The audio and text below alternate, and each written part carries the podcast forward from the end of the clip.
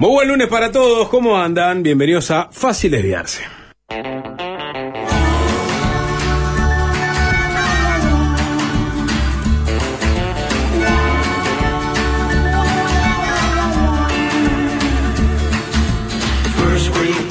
Staying home alone.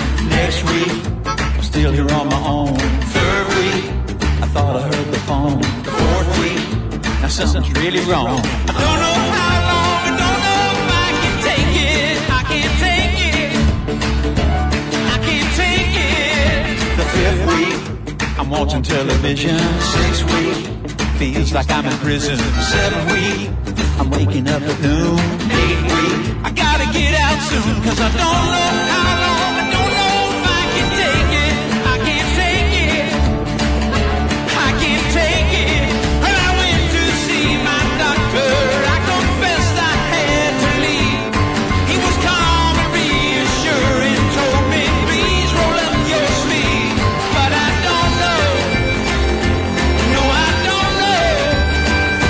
¿Qué tal, Juan Chuní? Buenas tardes, Sapo. Acá con el gusto, el placer, la motivación de hacer radio. Buenas tardes para vos. Buenas tardes para el señor arroba Alvin Green. Adicto a la distorsión, el emperador de la consola, la persona que se ocupa de pilotar las tardes de FM del Sol. Buenas tardes para todos.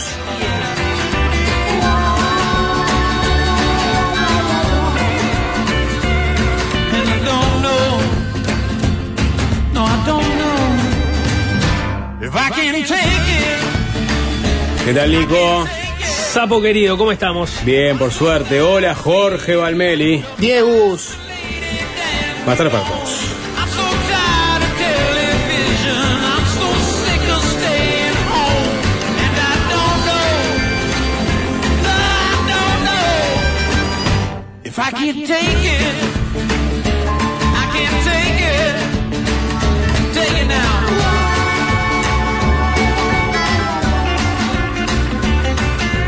Bueno, ¿cuánto tema para comentar, eh? Pasó mucho el fin de semana. Yo personalmente me, me- me- me entusiasmé con este varios de los temas de la coyuntura nacional y también la internacional. Capaz que no son los temas más encumbrados, los que por los cuales se le va el- la vida al país. Pero ¿cuáles son los temas del fin de semana de la coyuntura nacional? Eh, de la coyuntura nacional, este, Salvo- el papelón de Bielsa. Bueno, Para pensé que- pensé que ibas a hablar de política, pero veo que te metes en, en- en el fútbol. ¿Cuál fue el tema más comentado del fin de semana? A nivel Eh, nacional. eh, a nivel A nacional. nivel nacional. A nivel nacional el arbitraje, ¿no? Vos sabés que lo, lo miré un poco por arriba, eso, pero era raro, sí. No vinculado sí. al fútbol, nada vinculado a la política, me parece. Nada, ¿Eh? no, no pasó nada significativo a nivel político. No, no, Están no. calentando ¿No? los motores los candidatos, Hubo, los de hubo campaña. de, de- de centro, eh, tuvo Bueno. dos incorporaciones eh, relevantes este fin de Yo semana. pensé que el Repollo ya estaba en el centro, era... era, era- era- no, era al contrario. Porque se cayó el acuerdo Argimón Sartori, es lo que se dice, ¿no? También pensé que se había caído Pero- ese tiempo el acuerdo. No, para mí el, el acuerdo a- Argimón Sartori cayó de facto en el momento en el que ellos acuerdan y después Argimón respalda a Delgado y no se sabe qué va a hacer Sartori. Entonces, de facto ese acuerdo Claro. parece caído. Lo que no- pasa es que ahí lo que sucedió fue que Argimón acordó con Sartori y Delgado le dijo, bueno, ¿qué, qué está pasando? hay, que, hay que definir apoyos ya.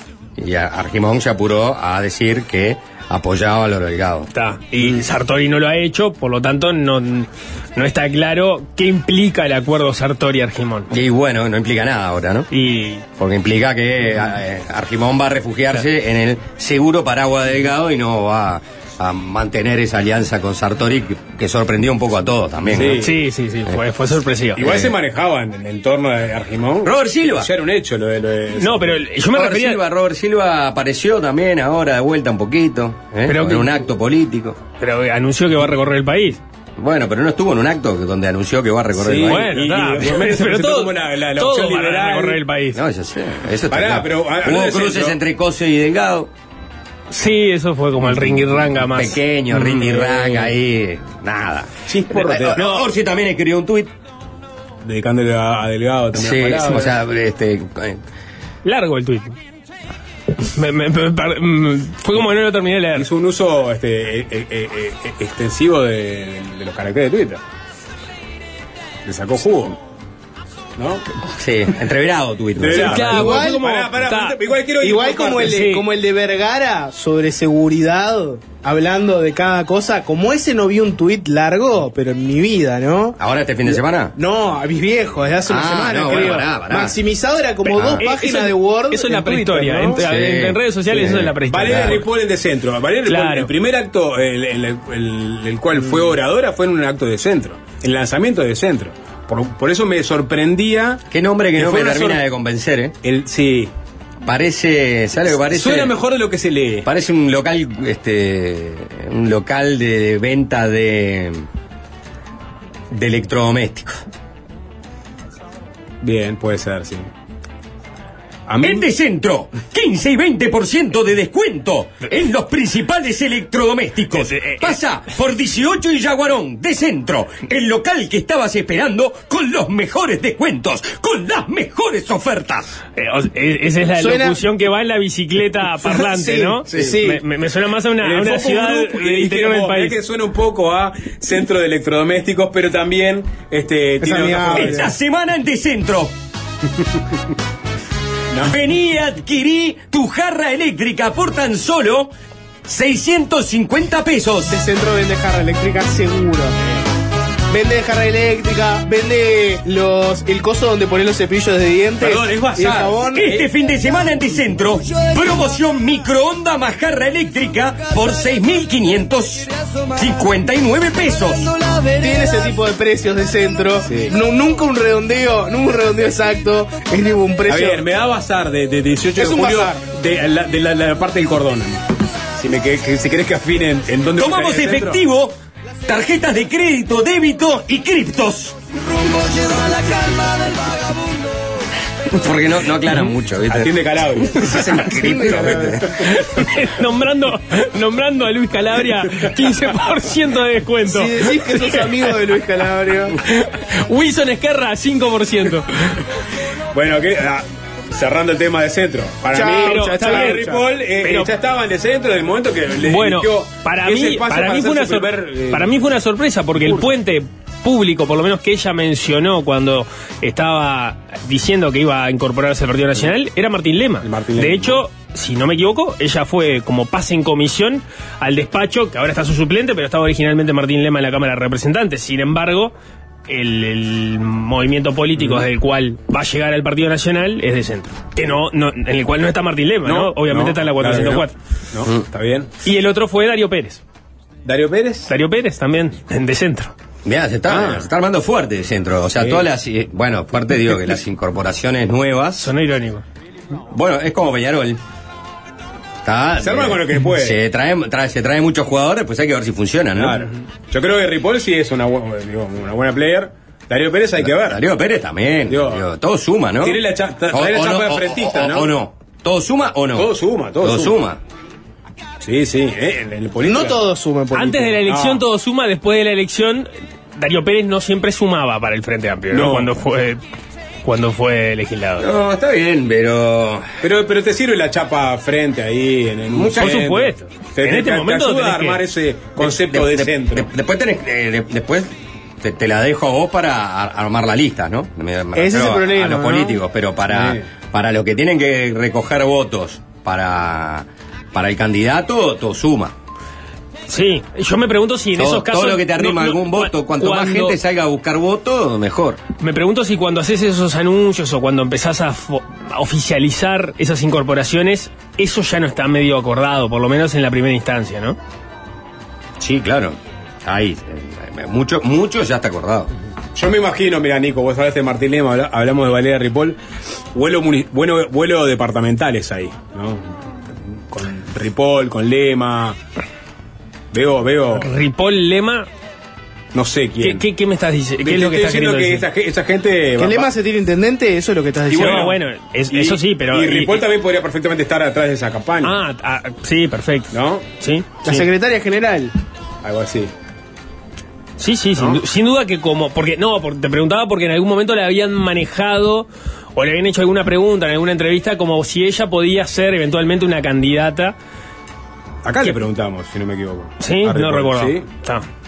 Lo cual parece, ella, ella ha dicho que que ella, sí, ella ha que dicho tiene- que no tiene problema. Pa- parece raro en un contexto donde la coalición republicana va a competir, o por lo menos a mí me parece que no, no me dan los números, si va- eh, podés tener tres candidaturas para los cinco partidos. Y es sería raro que vaya Ripoll ocupando qué lugar, el lugar del Partido Nacional, y vas a dejar a, por sí. ejemplo, Lema o No, cualquier no, otro del ni, ni de cerca va a ser candidata a la intendencia, Valera Ripoll. Pero Si, si es un, No, buen puede- cuadro, puede- es un buen cuadro para acompañar al candidato. rodeando una candidatura. Que Eso puede ser sí, lema. Eso sí, eso probablemente sí. ¿Qué más? Eh, ¿Qué más picante? y bueno, nada, ¿Hablar de eh, esto o de Bielsa? Y, y no, no, picante estuvo el periodista de, de, de Radio Oriental ahí que se cruzó con Bielsa, un Bielsa este, muy este, malhumorado, muy, muy típicamente Bielsa. Para no extrañar al maestro. ¿Eh? Para no extrañar al maestro también, ¿no? Un poquito. Creo que le gana a Bielsa, ¿no? En mal humor, sí. ¿Eh? El maestro por lo menos daba la cara. Pa, Pero. Sapo, vino, Sapo está durísimo. ¡Pa! Sapo está- Pa, el, maestro, tuitear el eso. maestro por lo menos daba la cara. Pero, pero Bielsa estaba ahí. Ojo con el Twitter Sí, de pero la, el partido no, no, no fue la conferencia. Bueno, y de, de hecho, sí, Pero, claro. a ver, Y, y- eh, no sé. La- las comparaciones son odiosas, pero yo no sé si Tavares hubiese estado en ese proceso. La- la- el preolímpico al cual clasificó, o, o la competencia, no me acuerdo ¿y qué si ver sudamericano, que estaba dirigiendo por lo pronto eh, Ah, ese que Tavares combinado. menospreció la sub-23. No, yo no digo, no, porque no me acuerdo si fue Bielsa es el- sub-23 o fue un sudamericano sub-20 que Y- termina clasificando. Porque no, es un. A veces- es un sudamericano sub-20. Es un sudamericano ¿El de los sub-20. Juegos Olímpicos Sí, de Londres. Fue, un sudamericano sub-20. Se clasificó un sudamericano Claro. sub-20. De hecho, muchos de los que lograron esa clasificación no fueron al- Claro. al, al torneo olímpico porque había entre el torneo olímpico te permitía hacer sub-23 y con tres mayores. Claro, que fueron el Cacha, Suárez y Cavani, ¿no? Eh, sí, Y sí. sí. Qué mal que no fue en, en- en esos Tremendo. Juegos Olímpicos, ¿no? Es que cuando llegás eh, con mayor favoritismo, te termina yendo peor. Eh, eh, la, la pregunta, hay, hay varias preguntas. La primera pregunta. Me- menos en la conferencia de prensa Bien, donde no, no hubo bien pregunta. sembrada, eh, Tuve que decirlo, bien sembrada, pero ahora. Pará, Ah. eh, después lo podemos meter a ver, analizar desde el punto de vista periodístico si realmente se formuló una pregunta. Cosa que yo a veces siento gran empatía por aquellos periodistas, ¿no? Que no preguntan. Que no- al final no, le dicen, ¿y cuál es la pregunta? ¿Cuál es la pregunta? Pero no, no, Bueno, no, no, no, no, lugar. ¿sos de Peñarol? No, no, no, no. te- acá tengo que ser más Juanchita que el propio Juanchi. Juanchi contexto largo, pero hay una pregunta al final. No, a veces, a A veces, veces te puedes perder a el veces hilo de la Claro, pregunta. a veces te puedes perder. Claro, Está el perder. concepto ahí, está el concepto dando vuelta. El periodista deportivo es loco por, por no hacer preguntas, por agarrar y decir, bueno, no, el, el, el, el planteo de tal cosa, este decepcionó. A ver, vamos a escuchar. qué. ¿Qué es- Vamos a escuchar. Vamos a escuchar cómo fue la situación para, para, para a ver cómo se Uruguay perdió con Chile, ¿no? Esto después que Uruguay perdió con Chile. Ahí va, y- dame el contexto. Debe casi ser- debe no ser dio una Uruguay. chances Uruguay. Debe de- ser el peor arranque, el peor arranque de torneo juvenil en mucho tiempo, este No. Uruguay. Porque No, prácticamente. pero arranque no, porque arrancamos tan bien el primer tiempo contra, No, pero- contra Paraguay, pero después no perdimos tan mal. Pero, pero es el peor arranque. o Estoy sea, siendo, estoy siendo o sea, irónico. cuenta- se no cuenta sé cuando que se está siendo Eh. irónico. eh, pero. Y claramente, do- dos al hilo. Este, No, es que no, no, ni no, siquiera, vamos, son- ni siquiera son hilo. dos salidos. Es dos partidos y ya estamos prácticamente eliminados. Claro. Porque se, se tienen que dar una serie de resultados. Primero Uruguay tiene que ganar los dos partidos que le quedan contra Perú y Argentina. Y después encima se tienen que dar una serie de resultados. eh, que bueno, no son improbables, pero son difíciles, ¿no? Por ejemplo, Argentina no puede ganar eh, El, el- el tema son varios. mañana. Argentina no puede ganar mañana y, Y después, Chile no puede sumar, ¿no? Y después Chi- Chile no puede sumar este, otra victoria. Otra no- victoria, está bien, porque no- empatando- no empatando, complica sí. con otra victoria, pero sí puede empatar en la última fecha, que juega contra Paraguay. Claro. Entonces, la, La- proba- la- la probabilidad de Uruguay son, primero mañana tenés que ganarle a Perú, después tenés que apuntar a que exista un empate entre Argentina y Eso Chile. sería lo mejor. Eso sería lo más conveniente. O sea, Argentina sumaría 5, Chile sumaría 4, y Uruguay, si gana, queda con 3. Y en la última fecha, Paraguay juega con Chile y Uruguay juega con Argentina. O- Eventualmente, si Chile le ganase a Argentina, ya dependería de que Paraguay le gane a Chile. Exacto. Y ahí, no sé, me imagino una diferencia de Y goles. por goles. Suponiendo que vos ganaste los dos partidos. Bueno, está, esa es la situación en la que En está. este momento Chile está con diferencia de goles cero. Claro. Y, y Y Uruguay, Uruguay no. menos dos. Bueno, eh, esa es la situación el sábado de noche. Allí estaba Bielsa para esa conferencia de prensa y ahí estaba el periodista de Radio Oriental eh, y este fue el, el entrevero que hubo entre ellos. A mí me da la sensación que usted está acá eh, sin querer estar acá en esta conferencia de prensa. Eh, e incluso me dio la sensación que previo al partido usted declaró sin querer hacer declaraciones, tal vez por protocolo, eh, tratando de respetar la Asociación Uruguaya de Fútbol y no generarle ninguna situación incómoda. Pero entiende usted eh, que la gente en Uruguay eh, quiere saber su visión de estos dos partidos, porque Uruguay tuvo muchas dificultades. Es más, considero que hubo un montón de dificultades defensivas que entendemos que usted debió aler- alertar antes, pero evidentemente no lo hizo y tal vez tiene la explicación de por qué no lo ve de la misma manera que lo vemos nosotros. Usted generalmente da... ¿Cuál es la pregunta? Me, di- me dice eh, la si no, pregunta. ahí voy a la pregunta. Pero no, porque usted generalmente hace conferencias de prensa donde deja muchas cosas, pero estas son. Bueno, dígame la pregunta de y prensa no, donde- no pierda el tiempo donde no nos está dejando la, lo que necesitamos dígame saber. la pregunta. ¿Por, a ver, qué, por qué le costó tanto mover el sector defensivo de Uruguay cuando Uruguay tuvo enormes dificultades? bueno, desde los 30 estoy totalmente en desacuerdo Ah, bueno, ¿nos con puede su explicar? Estoy en desacuerdo. Si usted ve que, que tuvimos enorme dificultad defensiva, yo digo no estoy de acuerdo. ¿Qué- ¿Hay otra pregunta? Sí, ¿podría profundizar un poquitito más Ya le sobre digo, el no, rendimiento eh, de Uruguay en los dos partidos? Eh, el rendimiento es proporcional, a- eh, evidentemente eh, los resultados que merecimos no, lo, no los obtuvimos, eso lo ve un ciego. Pero sobre la expresión futbolística, ¿es eso lo que nos va a decir? ¿Nada más?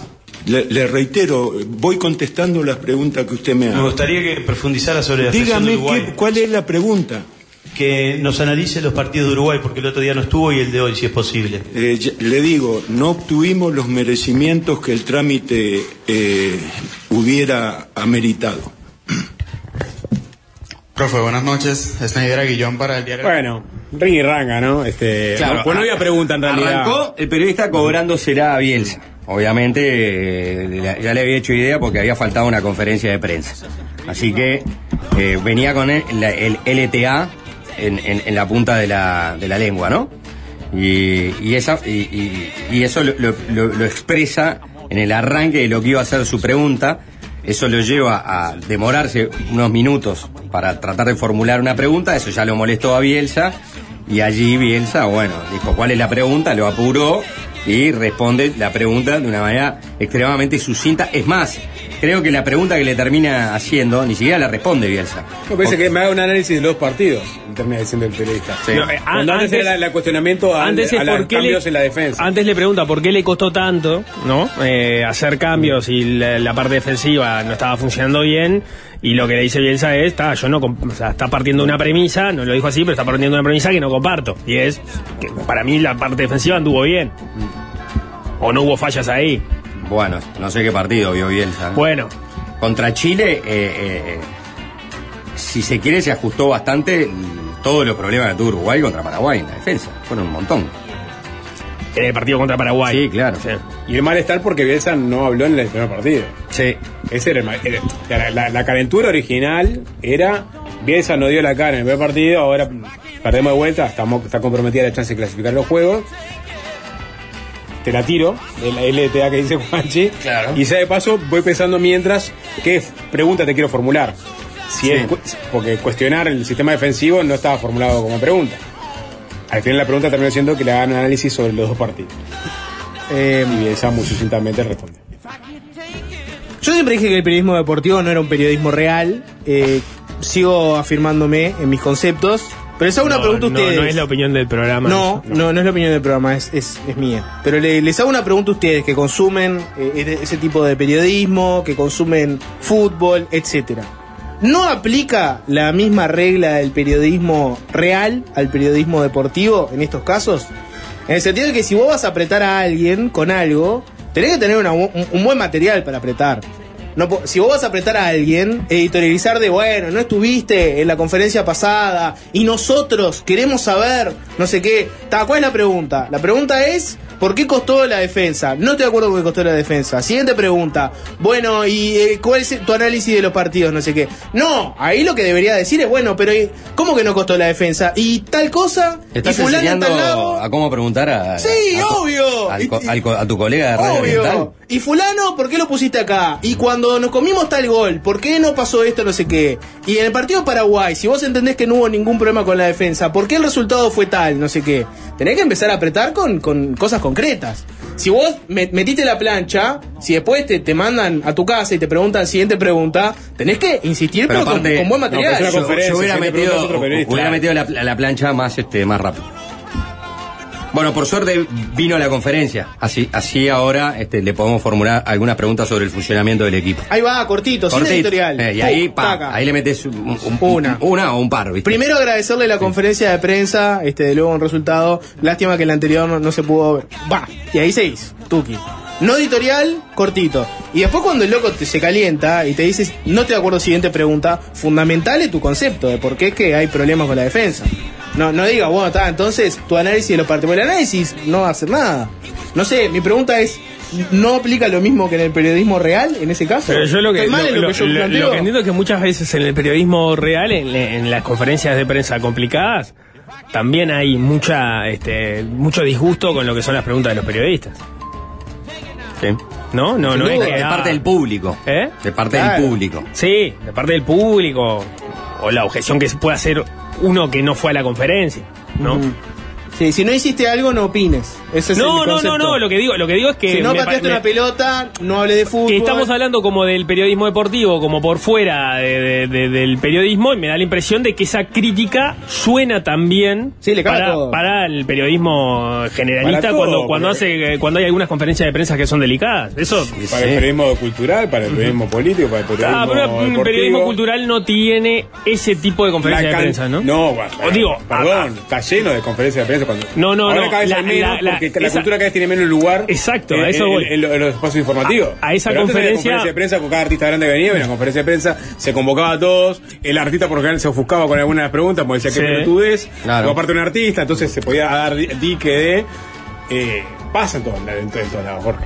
Yo que- quiero. No le caigas al periodismo deportivo. Quiero hacer esa salvedad. Me, me- me pongo lo Yo no, no estaba hablando en términos genéricos, estaba hablando de la situación.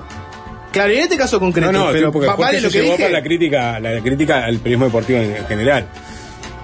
Esta pregunta, yo qué sé, no fue una pregunta. No fue una pregunta. Pero tiene que haber preguntas, andá con una listita Bueno, con las está, no, preguntas. pero por eso generó lo que generó, me parece, porque fue una, fue un, fue un intercambio incómodo que generó incomodidad. Ah, Bielsa. un, un Bielsa malarreado y Claro, un, claro. un periodista que venía caliente. Exactamente. Ah, y- Que en el fondo es lo que importa. En el fútbol, lo que queremos es ese tipo de cosas.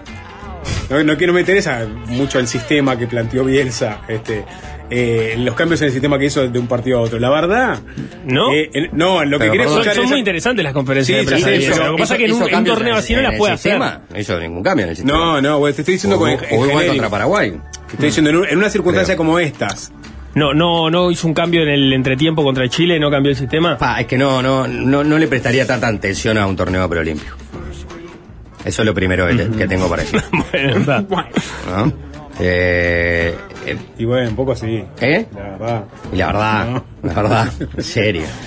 De, de esos layos, mirás ahí. De, de, de, de Cotelé. De Cotelé. No podés. Sábado de noche podía, yo qué sé. no podés sábado de noche estar No. mirando. Oh, divino plan, un sábado de No, noche, buen un partido de verano ¿Sabes lo que me pasa? es Me pega mal las tribunas vacías, cierto de, ci- hay Primero, cierto de eh, organización. eh, Venezuela es un eh, país que está, que está, eh, Una dictadura. en una No. dictadura, caminando al borde de una postergación electoral es- un es año un más. pachecato, No es un sé, para mí es parecido al pachequismo, no sé.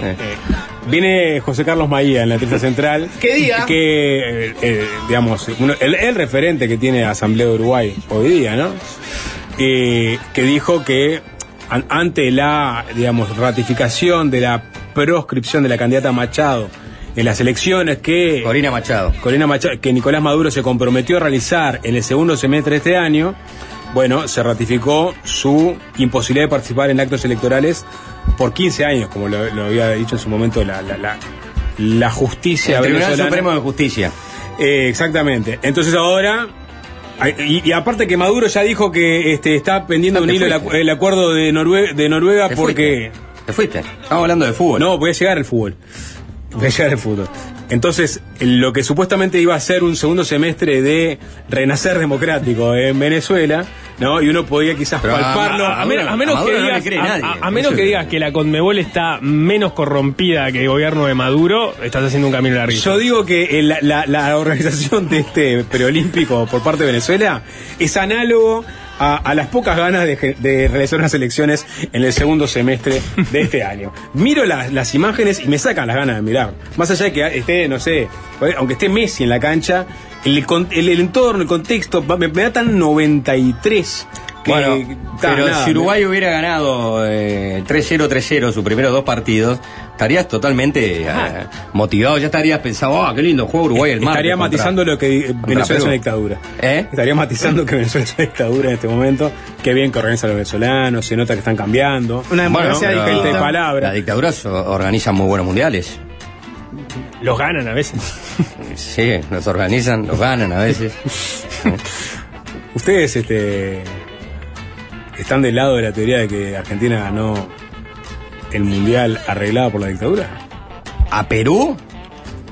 ¿A Perú? Pero no tocaron a Lo- los peruanos. Lo, lo tocaron, sí, que no lo Peruanos, tocaron, está, pero- lo retocaron. Está, pero eso lo puede, puede- puede tocar de una democracia. Tenían que hacerle un- cuatro goles para No cla- clasificar ellos de que no. cla- Hubo de todo ese, ese partido. Bajó Videla. Bajó Videla. Al, al vestuario, se dice.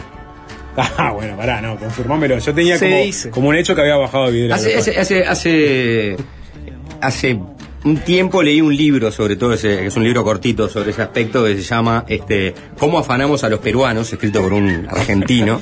Ese es eh, un argentino, ese es el nombre. ¿Eh? Un argentino. Sí. Ah, Carlos No, en realidad se llama Unar Argentino. Argentino. Sí, Unar, Unar Argentino. Argentino. sí, eh, ¿Cómo afanamos los- a los peruanos en el 78? Perdón. La bajada de, ba- de- de Videla, de, de la, la bajada, ¿no? el prólogo escrito por Videla. Eh, eh, y sí, da, bueno, pero estamos yendo a Bielsa, ¿no? El dato, tenemos el dato de color es que al vestuario entraron Videla y Kissinger. Claro, se, se habla que estaba Kissinger Ah, ahí. para Kissinger lo ponen en todas. Entendiendo que intervino creo, desde. Timor Oriental Sapo. hasta Huele Chile. tan feo Ahora, eso, sapo. Testimonio de una selección peruana agredida se llama el libro. Sí. Hay una nota en el portal de TN Sí. que dice la historia de la noche en la que Videla y Kissinger entraron al vestuario. Sí. No lo pone en duda. No, bueno. Estoy leyendo una de Teis Sport que se titula, ¿no? A 45 años del sospechoso 6 a 0 de la selección argentina Pero Perú. de sospechoso Con Videla en vestuarios el antes y el después. Claro, pero mirá, se habla siempre que eh, el golero peruano, no me acuerdo el nombre ahora, estaba retocado y que bueno, y después, año, año después se habló de que ese partido, y muchos jugadores peruanos estuvieron ahí, después, año, año después confesaron que había- estaba, estaba todo raro. La nota de TIC dice, ¿no? Jorge Rafael Videla, de acuerdo a los testimonios de los futbolistas peruanos, ingresó al vestuario visitante del gigante de Arroyito poco antes del inicio del encuentro. Lo hizo acompañado de Henry Kissinger, ex secretario de Estado de Estados Pero, Unidos. Jorge-. O sea, fue primero al vestuario Sí, peruano y después al argentino. Se hacían de- de- desaparecer de a miles de personas.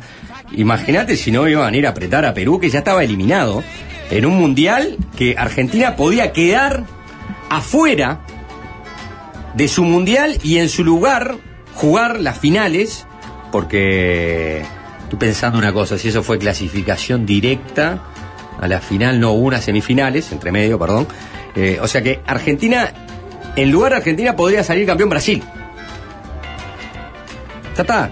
Eh, organizate tu- el primer mundial en Argentina con la posibilidad de que, Argen- de que eh, Brasil este, salía campeón. Argentina tenía que hacer cuatro goles a Perú.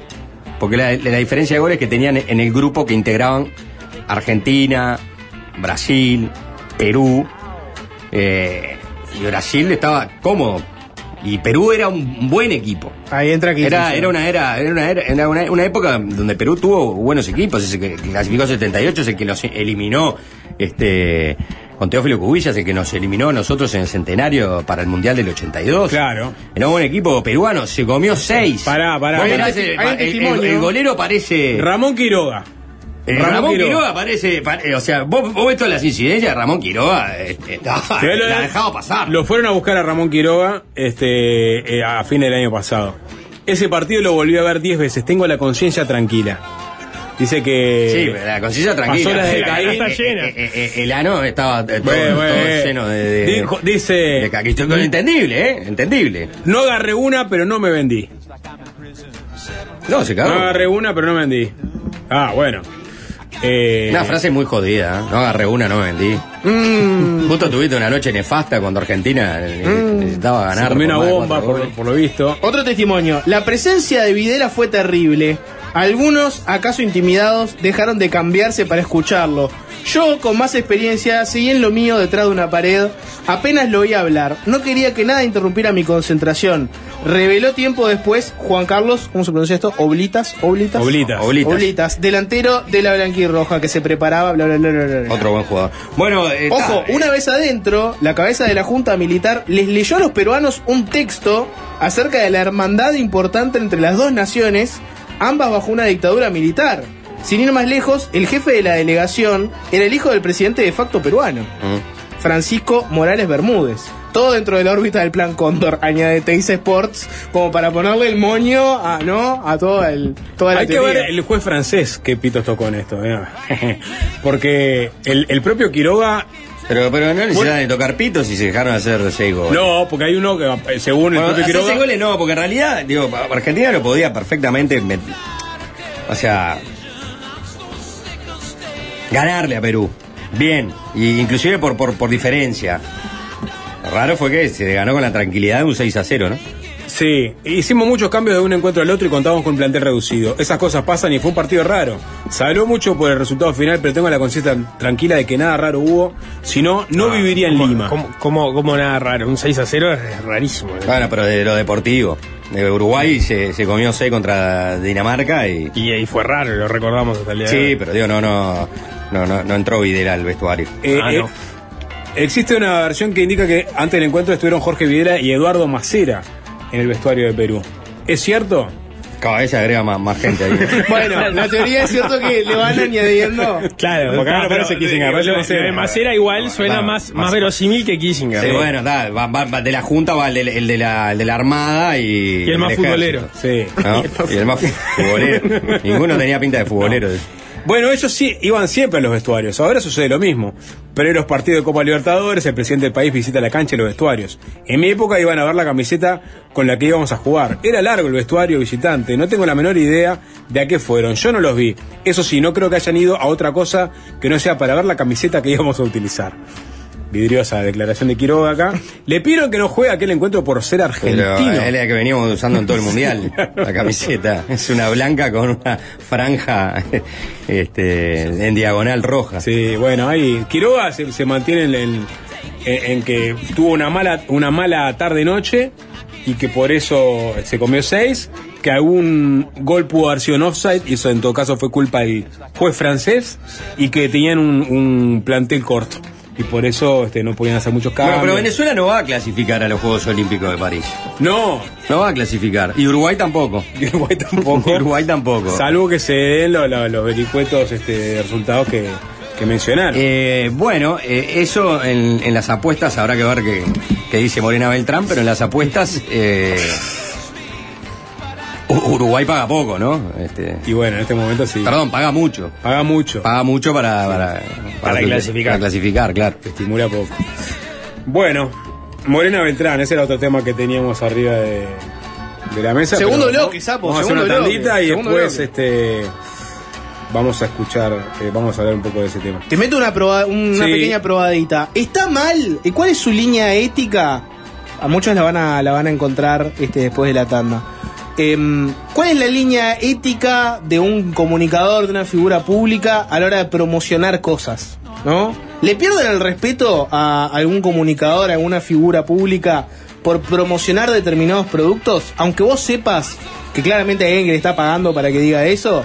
Para algunos es el tema de las casas de apuestas, por ejemplo, ¿no? O las páginas donde se hacen apuestas, mejor dicho, que son como más internacionales, que no siempre están este, reguladas por el Estado y que son como cosas más internacionales. Para otros Habrá quien te dice, si promociona el alcohol, ya lo odio. Si promociona eh, el juego, si promociona eh, los préstamos, ¿no? ¿Cuál es la línea ética ahí? En Argentina se dio un caso interesante que podemos analizar. Sí, pero que tiene la particularidad que a, lo- a los a los demás periodistas no los habían censurado, no los Ah, habían es, acosado. es un caso de, de machi. Bueno, algunos dicen que es un caso de machismo. Algunos. Machirulismo. Machirulismo. Música, voy con música, ¿no? Eh, vi Anatomía de una caída, la película francesa nominada a varios premios Oscar. ¿En qué plataforma? Plataforma. la plataforma. la- Preguntarle a Sapo qué plataforma es. Está en el cine, la pueden ir a ver. Por cine. favor. ¿qué Ah, ¿fuiste al cine? Está en el cine. Ah, ¿la viste? ¿A, ¿Fuiste al a qué, cine? a qué- a qué sala? Sala. Eh, Camacuá, sí, Ca- dale. Sí. ¿Eh? La sala, importa, la sala no importa, streamer, No, no, dale. en mi horrible, privada, ¿dónde Sapo. veo las películas? Y bueno, yo ¿Me qué sé. importa? Eh, nadie te dijo nada, Jack Sparrow, tranquilo. Por eso. Yo lo que sí hago es recomendarles buenas películas y, y les repo- ¿Y, recomiendo. y el, el lorito que tenés arriba del hombro también recomienda películas? Sí, ese, sí, ese, es- ese es el que la baja. ¿La viste solo o el resto de la tripulación del Perla Negra estaba contigo? comprar un, disco duro externo. Porque con esto ya lo tenemos lleno. ¿Pero por qué? ¿Por qué hacen estos chistes tan infantiles cuando la película se puede ver en el cine hoy día? ¿Eh? Vayan Pero, al cine a ver. ¿y cómo, cómo haces para comprar la entrada con ese garfio? Sí. Ah, pará, vos, ¿qué te pensás? Que una persona con una mano sola no puede hacer nada. Pero llevas el pop en esa No mano. sé, es- no- no, ahí Se le pincha el vaso de coca, es ¿no? Es como una posavasos. Y Anatomía de una una joya, caída. una joya del séptimo arte. Bueno, Ah, está bueno o no? ¿Está Esta bueno o no? es una buena película. Se Bueno. trata de. eh, muy rápido, ¿no? Es eh, una mujer, escritora alemana, casada con un profesor ¿Es una película francesa? de Sí. literatura, sí, Bien. con aspiraciones a ser escritor, que tiene un hijo ciego, viven en los Alpes franceses.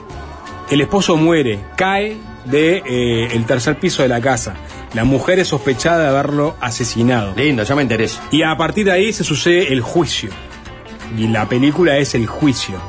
Con los Ah, testimonios. es una película de tribunales. Es una película de tribunales Claro, de las me interesa, buenas. me encanta, me encantan las De películas. las buenas. Es como la historia real de, de Starcase, ¿no? El documental famoso de True Crime, ¿no? Mm. Pero con los géneros cambiados. No, no, no tenía la referencia. Por... Hay un caso real, muy conocido, Sapo, que es un escritor que tiene una esposa. Su esposa en realidad es la que tiene la plata, si querés ponerlo así. Es una loca que trabaja, este, es una empresaria, en fin. Él es un tipo que es un escritor, se dedica a escribir novelas de ficción. Y un día aparece muerta, se cayó de una escalera. Y arrancó un juicio, ¿no? Pero en principio, todo bien, parecía que era un accidente, etcétera. La policía tiene sus dudas, no le creen la versión del loco de que se cayó la mujer, van a juicio y en el juicio descubren que la ex de él, o sea, la, la esposa anterior que había tenido, Sí. También murió de una caída de una escalera. Ay, qué lindo. Esto es una historia real. Bueno, pero esto no, no, eh, la, la historia por lo, por lo pronto sea- no deriva hacia ahí, hacia ese desenlace. Hay un documental muy bueno, no sé, si- se llama The Staircase. Bueno, pero no sé si está en Netflix, ah, en, HBO. En, algo tiene que haber inspirado ese caso, quizás esta historia. ¿no? Es muy Puede parecido, ser. ¿no? Sí, este, en este caso la mujer es la escritora, el hombre es el profesor de literatura con aspiraciones de ser escritor, pero trancado. Eh, nada, está muy buena la película. Pero arranca, arranca con, con- ¿Viste la primera canción que te pasé, Alvin? Arranca con esta música, que esta música termina siendo como un leitmotiv. A ver si reconocen qué canción es. Es una versión de una canción. de 50 Cent. Exacto. Y ya, cuando arranca con esta versión, ya entras en el túnel de, de la película. Eh, de hecho, se repite en muchas ocasiones la canción porque tienen que hacer una suerte de reconstrucción de la escena del crimen y estaba la música al palo, esta canción al palo, cuando se dio, se dio el diálogo previo a la muerte de- del esposo. Pimp. Pimp seguramente esté en este momento teniendo un millón extra de reproducciones gracias a Anatomía de una caída. Vamos a escuchar, no esta versión que te vuelve loco, sino la original, la de 50 Cent. Fácil desviarse.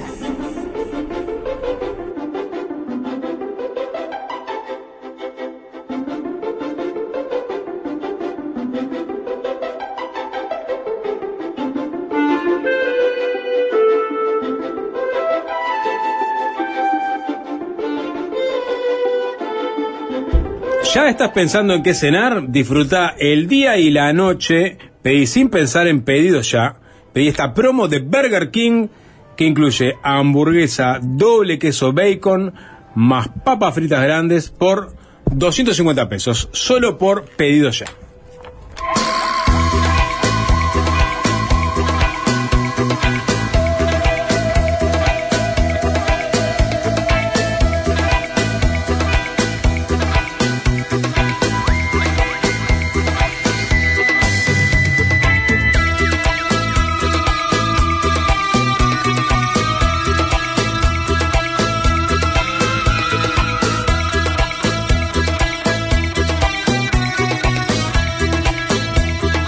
¿Siguieron el, el proceso de la ejecución de Kenneth Eugene Smith? No. No, No. no. Algo, algo leí, pero no seguí el proceso de ejecución. No seguiste el proceso de ejecución. Soy bueno, un sádico, sapo. no, bueno, porque era, digamos, fue en Alabama, Estados Unidos, una persona que había cometido hace décadas un crimen y... Un homicidio, supongo, un crimen cualquiera. Sí, un crimen, un homicidio exactamente. Había asesinado a una persona. Un delito, está bien. Se había asesinado a, a un predicador a fines de los años 80. Mira. Na- perdón, la esposa de un predicador. Ah, La esposa de un predicador. Y, y lo habían condenado justamente a eh, la pena de muerte y le iban a dar una inyección letal. Esto sucedió en 2022. Estaba en el patíbulo. Fueron a darle inyección letal. No le encontraron las venas. oh, era un alienígena. No le encontraron venas. Lo tuvieron cuatro horas atados a la, atado a la camilla. Y como no le encontraron la vena, lo mandaron de vuelta para atrás. ¿Cómo no le encontraron la No vena? encontraron la vena. ¿Quién, quién- quién fue a darle la inyección letal? Un juez. ¿Eh? No, no era el enfermero, era el juez que se le iba a dar. sí, claro.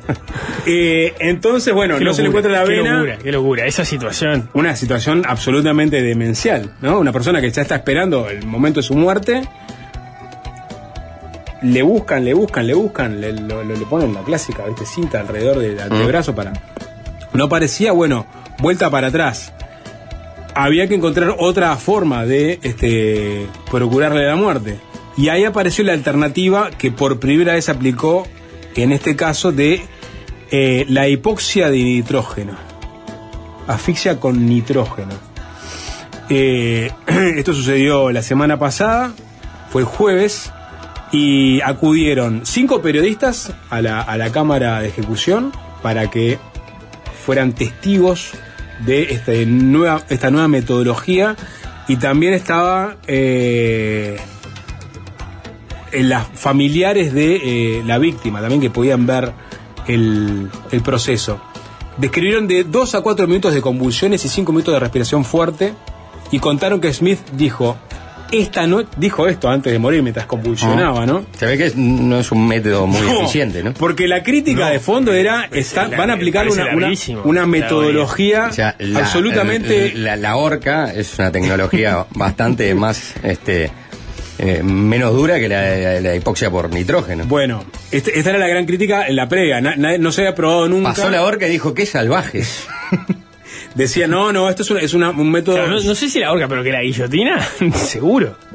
Bueno, pues esa es la ¿Cuatro minutos de convulsiones?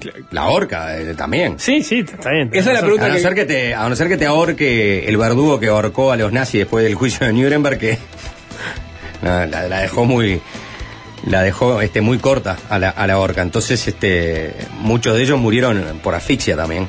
Y estuvieron eh, colgados este ahí en el proceso en, en que se asfixiaban durante 15 minutos en algunos casos. En teoría por eso es que se prohíbe la, ¿no? la muerte por ahorcamiento, porque hay veces que la horca no te termina, ¿no? Bueno, pero de lo que- quebrar el cuello. si y- tenés un mal verdugo, ¿no? Porque o una mala infraestructura.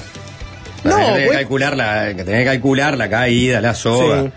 Los que saben saben y los que no no. Claro, el problema de serio Yo creo que Le, ese le es tocó el- un lo que- incompetente, como, como, como el enfermero que entró a- y no encontró la No vena. encontraba la vena. Sí, igual e- ese episodio me llevó igual a un agujero de conejo sapo, como, como dicen por ahí. ¿Ustedes sabían que en 2018 eh, esta- en Estados Unidos se ejecutó a alguien por silla eléctrica? Yo leí ese dato y quedé Se pirando. mantiene, se mantiene todavía. Lo que pasa es que hay una discusión muy fuerte La silla sobre la eléctrica. inyección letal. Pues la inyección letal tiene, to- tiene primero que nada, Juanchi, capaz que vos lo, lo tenés más claro esto, ¿no? La inyección letal tiene un trasfondo bastante jodido y es que la, la Segunda Guerra Mundial y experimentos nazis. Tiene mucho que ver con eso. Buscar un método, entre comillas, más todo humano. viene ahí al final. Y lo que pasa es que busca- buscar un método más humano de ejecución de personas, ¿no? Sí, Eh, eso bueno, fue lo que pensó el propio Himmler. Y bueno, la idea era. Y eh, ahí, eh, ahí llegaron al, al ciclón B. O sea, entendían. No sé si. Eso es. Hoy no se usa eso. No, no, no. Pero eh, ese trabajo que hicieron los nazis buscando sí, ese método de ejecución. La, la- la- la manera sentó más. las bases. Sentó las bases. Bueno, sí, ahora siento sí. Probablemente. eh, ahora es buscando el lado más humanitario. Antes era buscado, buscando el lado más eficiente en el caso. Bueno, de- en, en las semanas previas a esta ejecución, cuando se sabía que iban a probar este nuevo método, en los programas de televisión, en las revistas, una de las preguntas gancho era cuál es el método más este humanitario para matar a alguien, ¿no? Este, en el entendido que supuestamente la disección letal era el método que se había encontrado que era más humano. Vos decías, bueno, la Menos violento. Menos violento, sí, que, que le genera menos dolor a, al ejecutado. Bueno, pero a ¿no? eso me refiero. Pero Hay, hay que ver bien, hay, hay- hay que ver bien qué estado y qué tipo de inyección. La inyección letal no es una inyección. En realidad, en principio te dan una inyección que, que digamos que te seda, que te duerme, Y y después, hay otra. otra que te induce a un paro cardiorrespiratorio que es el que te termina matando. Hay otras que tienen otro, otro tipo de cosas. Ahí hay dos problemas, que ahora Sapo, me imagino que te meterás con eso, ¿no? Problema número uno, que ahora ha habido casos de gente que la primera, la de la sedación, no le funcionó del todo bien. Entonces, y esa es una muerte jodidísima, de que es que vos físicamente estás paralizado, no te puedes mover, no puedes hacer nada, pero estás consciente y percibís cómo te está dando un infarto y estás pues dejando de respirar y te morís en la peor de las agonías. Eso es, Claro. o sea, físicamente vos no ves nada, el que ve la ejecución está viendo que transcurre todo bien, en teoría, pero la persona que está siendo asesinada así eh, le- es horrible. Dame un balazo en la cabeza. Bueno, es lo que es lo que diría alguno. El segundo problema es que los compuestos que se usan para la inyección letal son a veces muy difíciles de conseguir, porque la- la- las empresas que lo podrían hacer, muchas dicen, che, yo no quiero tener nada que ver con esto, porque está, estamos haciendo algo medio cuestionable, la verdad que me, me quiero bajar un poco de ese barco. Y, un poco fue lo que pasó en ese caso, Sapo, o no, que, que era muy difícil encontrar la inyección letal en, en- en ese estado, o algo así era. No, bueno, en el caso de lo que te decía. Alabama. No, en Alabama no pudieron encontrar la avena. Y pasaron a fue por eso, buscaron, claro. Sí, sí, claro, no pudieron. No, y- es y- absurdo. ¿Cómo es no a absolutamente encontrar absurdo. Una, una vena. O sea, Sí. alguien, alguien la encuentra la vena. Tuvieron cuatro horas. o sea, están ahí las venas. No se fueron a otro Sí, lugar. o sea, si, no tenía venas, era un caso de estudio Claro. que merecía vivir para, Para- estudiarlo. Lo tuvieron cuatro horas en la camilla, no le encontraron las venas, lo marcharon, lo mandaron para atrás. Ahí apareció la alternativa de la hipoxia de nitrógeno. La justicia le dio el visto bueno. Y entonces dijeron, "Motá, tiene que haber testigos, que haya cinco periodistas para que atestiguen que esta es un- una, una metodología humanitaria. Estaban los abogados de- del ejecutado, de Smith, estaban los hijos de Smith y también los hijos de la víctima. O sea, estaban todos ahí presentes viendo el momento en que le es aplicaban un buen esta- plan familiar. Ponele. Bueno, ¿y qué dijeron los testigos? O sea, y voy a la descripción de lo que sucedió, ¿no? Eh, dijeron que estuvo de 2 a 4 minutos con convulsiones y 5 minutos de respiración fuerte. Y contaron que Y Smith bueno, lo dijo. que pasa o sea, es que si no tenía venas, ¿cómo hacía todo eso para llegar al, ¿no? a los pulmones? ¿Cómo oxigenaba la sangre? Claro, este hombre no tenía venas. Pará, ¿qué, dijo, qué dijo en ese momento de, de agonía? Dijo, no, en la previa, cuando estaban por este, prender, digamos, prender el, el- el- el- el nitrógeno, dijo, esta noche Alabama hace que la humanidad dé un paso atrás. Gracias por apoyarme, los quiero a todos. Y ahí empezó a fluir el gas, miró a su esposa, que estaba ahí también presente, y le dijo, te amo. Y ahí empezó a convulsionar, a, este, a tener esa represión pesada, estuvo casi 10 minutos en ese estado hasta que murió. Está pará, pasamos a 10 ahora. eh, Bueno, entre cuatro. son 5 minutos de represión fuerte. En cualquier momento 2 a 4 era- minutos de un- convulsiones. un vampiro que todavía no murió. Tenés una etapa de respiración fuerte y después las convulsiones y después la muerte, ¿no? Eh, uno de los periodistas, Lee Hedpeth, dijo, he asistido a cinco ejecuciones y nunca había visto a un recluso condenado revolverse de la forma en que Kenneth Smith reaccionó al gas nitrógeno. ¿No? Para los que le dan para adelante a esta metodología Es una, alternativa. una locura. Hablaron los hijos, por la opción de gasearlo, básicamente. hablaron los hijos de la víctima, Mike y Chuck.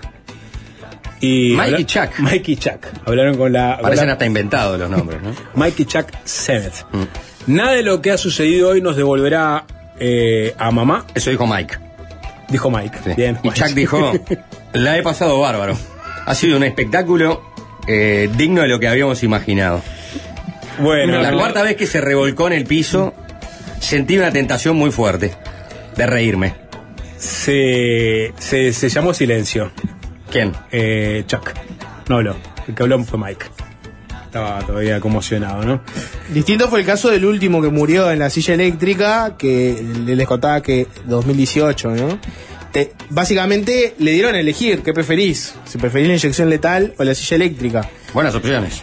Primero intentó apelar a, a que era un castigo cruel e inhumano obligarlo a elegir a él cuál, cuál agarrar. Que tire una moneda. No caminó y terminó terminó optando por la, por la silla eléctrica porque le parecía que va a ser más rápido e indoloro. Y hay una discusión de si no es mejor la silla eléctrica que la inyección letal.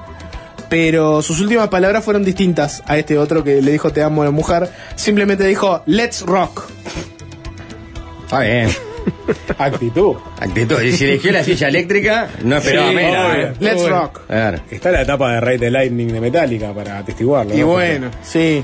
Eh, Famosas últimas palabras, como dicen por ahí, ¿no? Eh, pa- parece que hubo una un pedido de aplazar la ejecución que el Tribunal Supremo denegó. Se llevaron a Smith en una furgoneta con destino al penal de Holman, en la localidad de Atmore, para asistir a los últimos momentos del condenado. Una vez adentro vieron cómo los funcionarios de prisiones le colocaban una máscara hermética y cómo abandonaban después la habitación para dejarlo a solas con su confesor, el reverendo Jeff Hood. Sigue pasando eso, ¿no? Siglo XXI entra eh, eh, un cura, un reverendo, este, para tener las últimas palabras con el ejecutado. Nunca vieron.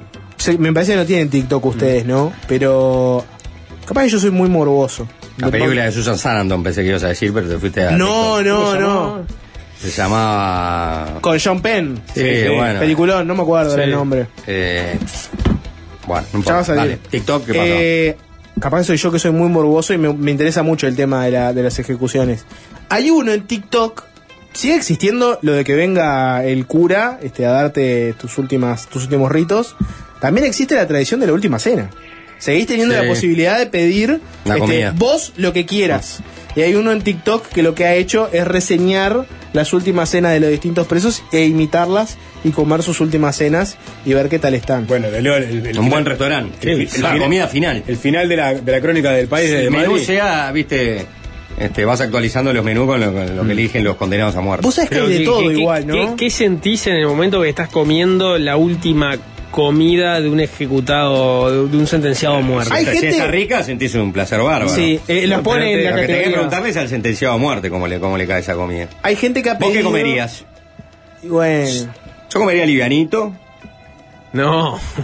Ah, ¿Por ¿sí? qué livianito? Ah, porque te va a quedar mal. hay algunos que son de la escuela livianito, que piden Ah. ponerle una fruta, ponele o algo así. Imagínate, te pones unos ñoquis a la caruz. Y de ahí hasta que te ejecutan estás todo trancado porque porque porque está por la situación. Bueno, no sé, ¿vos qué pedirías? También hay gente que pide mucha chatarra. Tipo- puré. Claro, ¿Eh? pide, pide- hay gente que pide mucha puré. chatarra. Milanesa con puré. ¿Vos, Jorge? Yo creo que pediría. eh, pediría muchas cosas. Porque viste que puedes pedir Ah, todo lo que quieras. sí. Pediría. ¿Todo lo que quieran? Un No. pla- sí, pediría sushi, pediría asado Una tapa- una- un tapeo, diría. y pediría arroz con atún y pediría helado. Arroz con atún. Sí. Mira, pero me- pediste sushi porque pediste Claro, arroz con atún. sí. Qué raro. Me- Porque el arroz con atún y mayonesa me gusta mucho. un rol de, de- de arroz con atún. No, no, no quiero un Pará, rol, y de- quiero un, un bowl con arroz con atún y Y después de ese banquete, Sí. ¿elegís la inyección o la silla eléctrica? Es difícil esa decisión. Es difícil. Yo ya creo que- sabemos que el nitrógeno no, es- no es bueno. Yo creo Bueno. que yo creo que elegí el nitrógeno descartazo. A Smith le dieron la posibilidad de elegir entre Elegiría el balazo. vuelta la inyección letal o ir por el nitrógeno. Dijo, no, después de la que pasé la otra vuelta. Sí, la- no, a, a- a mí no me vas a tener cuatro horas. Terminen En- con en esto, En la sala de espera, ¿no? y y terminó- y- pero pará, y, y terminó eligiendo la, la hipoxia por nitrógeno. Pero Smith empleó sus últimas horas en despedirse de su esposa y de sus familiares y en pedir un último almuerzo, Jorge. Está. Claro. ¿Qué pidió? ¿Qué pidió? Chuleta, ¿cuál es la traducción de- de- de- del, del español castizo al español rioplatense de chuleta? ¿Un churrasco? Una costilla. Una costilla cerdo. es chuleta, croquetas de patata y huevos. Bueno, patata. encargado a la cadena de comida rápida Waffle House. Ah, te, te puedes elegir lo que quieres. Sí, podés, podés pedir eh, lugares específicos. ¿Qué, qué- qué- Es, qué- es- es absolutamente No, contradictorio es que le permitas un último Ah, deseo ah, así, tipo, lo que quieras, antes de matar. Ha habido casos donde piden cosas que no se pueden conseguir No, y les bueno, dicen, entonces "Ta, supongo que quiero no". que venga Malman a cocinarme acá. No, no, está. Que cuelgue de la pieza este, esos pollos que cuelgue ahí de, las- de los barrotes. Los siete fuegos. Te conseguimos un churrasquito, Juanchi. Una, un- una carne macerada a 14 años, ¿no? Ganando, ganando tiempo. Te conseguimos, te conseguimos a Nilsson de Masterchef, Juanchi. Bueno. Bueno, mátenme ahora ya porque no Sí, saben. sí. Pero tráigame un chef, por favor. Alguien que me cocine acá. Quiero verlo que quiero verlo cocinar.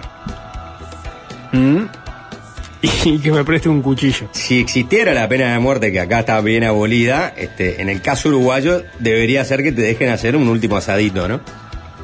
Que te presten el parrillero de, de- de- Exacto. de la Que te prenden el parrillero y hacer un último asadito. Y sí, creo que es lo, lo, lo único a lo que se eh, podría lo que correspondería eh, en materia uru- uruguaya de pena de muerte. Bueno, al final él, él tuvo razón este, la oficina del Alto Comisionado de la ONU para los Derechos Humanos, quien entendía que eh, la hipoxia por nitrógeno iba a, a ser lenta y dolorosa. Un éxito de la ONU, ¿no? otro más, ¿no? Otro punto más para la ONU. Otro punto más para la ONU. La ONU, resolviendo problemas. Desde No. 1947. Y incluso temían que el, el reverendo Hood, que también estaba al lado de él, eh, podía morir eventualmente porque podía haber una fuga de, de nitrógeno. Pero pará, Eso ¿dónde no pasó. estaba el reverendo Y parece Hood? que el reverendo Hood queda dentro, queda dentro de. No, ¿cómo va a quedar adentro? Acá, mirá, te, te leo lo que dice. pero no vas a poner al reverendo Juda. Preocupación compartida por médicos, activistas contra la pena capital y la oficina del Alto Comisionado de la ONU para los Derechos Humanos. Ahora sí. Se temían que la muerte fuera lenta y dolorosa. 25 burócratas que todavía no han logrado nada, ¿no? Que la inhalación del gas le provocara vómitos y que el reo pereciera ahogado. Mm. Que el gas no hiciera su trabajo y que quedara en estado vegetativo. O que se produjera una fuga mortal para el reverendo Hood. Claro. Eso lo dijo, lo dijo desde un Sheraton, ¿no? Mientras estaba almorzando así yo. "Oh, estoy escribiendo mi informe. Hola, soy un burócrata de la ONU.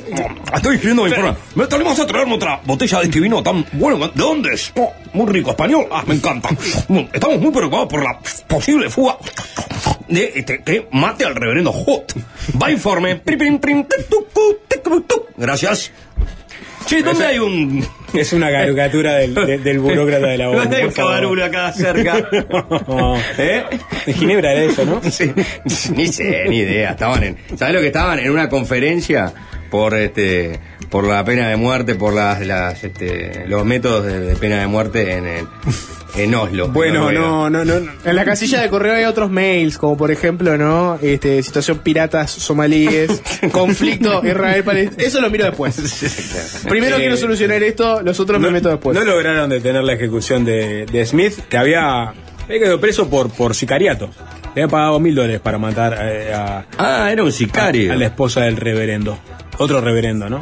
Mil dólares. Mil dólares, del 89. Que se lo gastó comiendo eh, chuletas y, En Waffle y- House. y- Waffle House. Toda una vida. Por eso pidió vuelta en Waffle tuvo, House. tuvo tres, tres, cuatro meses comiendo chuletas y patatas en Waffle House. Y digo, mom- momentos de felicidad, dijo, bueno, remontémonos al 89. De este freak de TikTok Mm. que re- hace el reenactment de las cenas y las prueba, he aprendido, no voy a decirlo al aire porque no da, ¿no? Este, no, no, no queremos generar un conflicto comercial, pero muchos ejecutados piden comida de una cadena específica que Me se la pueden imaginar. ¿no? Este, porque bueno, está, se ve que su popularidad es tan grande que hasta, hasta hay gente que la quiere como última cena. Y porque querés. Imagínenselo. eh, Claro, la, la comida es, eh, ge- genera estado de ánimo. Si A mí me llevaría, te remitan a un lugar me- bueno me- de me tu vida, lleva- me- me llevaría mucho tiempo este, definir, ¿no? Sea, Sería creo que- asado, Juanchi. No, creo que iría. lo- el- tu propuesta de tapeo no está mal. Está mal. Porque mirá que puedes pedir todo lo que quieras. Después si te, si te comes todo. No, lo que pasa es que la- la- la- la- pedir todo lo que quiera no tiene sentido, porque uno, la saciedad. Se llena, claro. este, Pero pe-. ¿pedirías arroz con atún como Jorge? No, me encanta el arroz con atún. Soy fanático, no pediría arroz con Eh, atún. ¿Fideos con manteca y queso? Eh, Me gusta esa sencillez, pero en este momento que me están a punto de matar, voy a. ¿Polenta? Trataría de pedir algo que, que, que, que les, mo- que les costara mucho. Les costara mucho. Querría joder. Sí, sí. Me voy, pero les complico la vida. Eh, un- Giles. se- seguro un, un lugar, un lugar de venta de comidas este, que, que, que- que no tuviera delivery, para empezar. Cosa que tengan que ir hasta ahí, a Mm. buscarlo. Que alguien tenga que ir a buscar. Sí. Ah, una, una joda ahí. Van a mandar un cabo igual, ¿no? Bueno, pero me molesta que encima me, me, me, ha- me hagan el, me lo pidan por, por pedido ya, ¿viste? Yo, yo pediría, pediría tipo una cazuela o algo de cocción lenta cocinada por el juez de mi causa. No sé si te dejan, Nico. ¿no? Bueno, está. Que- Así como vos me ¿Me, cocinaste. me- me- me vas a matar y no me puedes cocinar la última noche? Y te tengo toda la, toda la noche pensando, pensando en mi ejecución. Ah, para matarme sos muy rápido, pero para cocinar. La otra es una, una milanesa en dos panes con el reverendo Hood, ¿no? Mitad y mitad. Sí. Y compartir un vinito. Chivito, milanesa, asado. Por Sí. ahí va. Sí, sí. No, no, ¿No? no hay que darle mucha vuelta. Me engancharon con Morena Beltrán y no paran de Ah. hablar de fiambres. Vuelvan a lo importante. Será después de las 6 de la tarde porque ya llegó el invitado, ¿no? Morena Beltrán, bueno, eh, traten de seguir a Morena Beltrán. Traten de ver los tweets de Morena Beltrán en este momento en su cuenta de Twitter, a ver si pueden. Traten, hagan el intento. No tengo nada más para decir, hagan el intento. Bueno. Después de las 6 de la tarde, No, no, volvemos. porque bloqueó su cuenta. ni- Eh, no sé si los seguidores que tenía con antelación al bloqueo pueden ver sus tweets. Pero bueno, tiene que ver con publicidad que hace de una casa de apuestas. Después lo hablábamos, después lo de la tarde. El senador de Asamblea Uruguay, José Carlos Maía, en la entrevista de Fácil Desviarse. Fácil desviarse. Y es fácil desviarse, es fácil desviarse.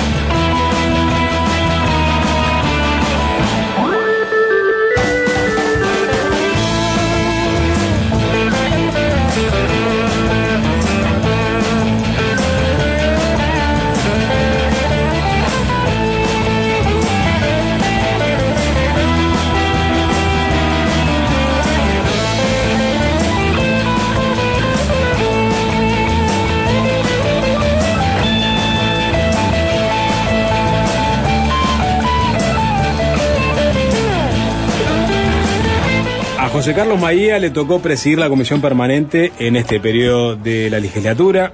No es la única responsabilidad que le tocó asumir estos años. Debió ocupar la banca en el Senado cuando Danilo Astori dejó de asistir al Parlamento. Y tras su fallecimiento debe ocuparse también de ser una de las referencias de Asamblea Uruguay. Y allí también hay desafíos latentes, por ejemplo, ¿qué pasa con la precandidatura de Mario Vergara en el Frente Amplio? Bueno, vamos a conversar de lo que sucedió el año pasado, de lo que se viene este año con el propio José Carlos Maía. Bienvenido, ¿qué tal? Bueno, gracias. Gracias por la invitación y un gusto estar acá con No, ustedes. no hubo ocasiones. No, No. no, tuve una semana nomás, Ujú. medio ahí, pero... Igual Ceausescu, ¿no? La, la, la, la- comisión permanente en materia de trabajo, salvo la comparecencia.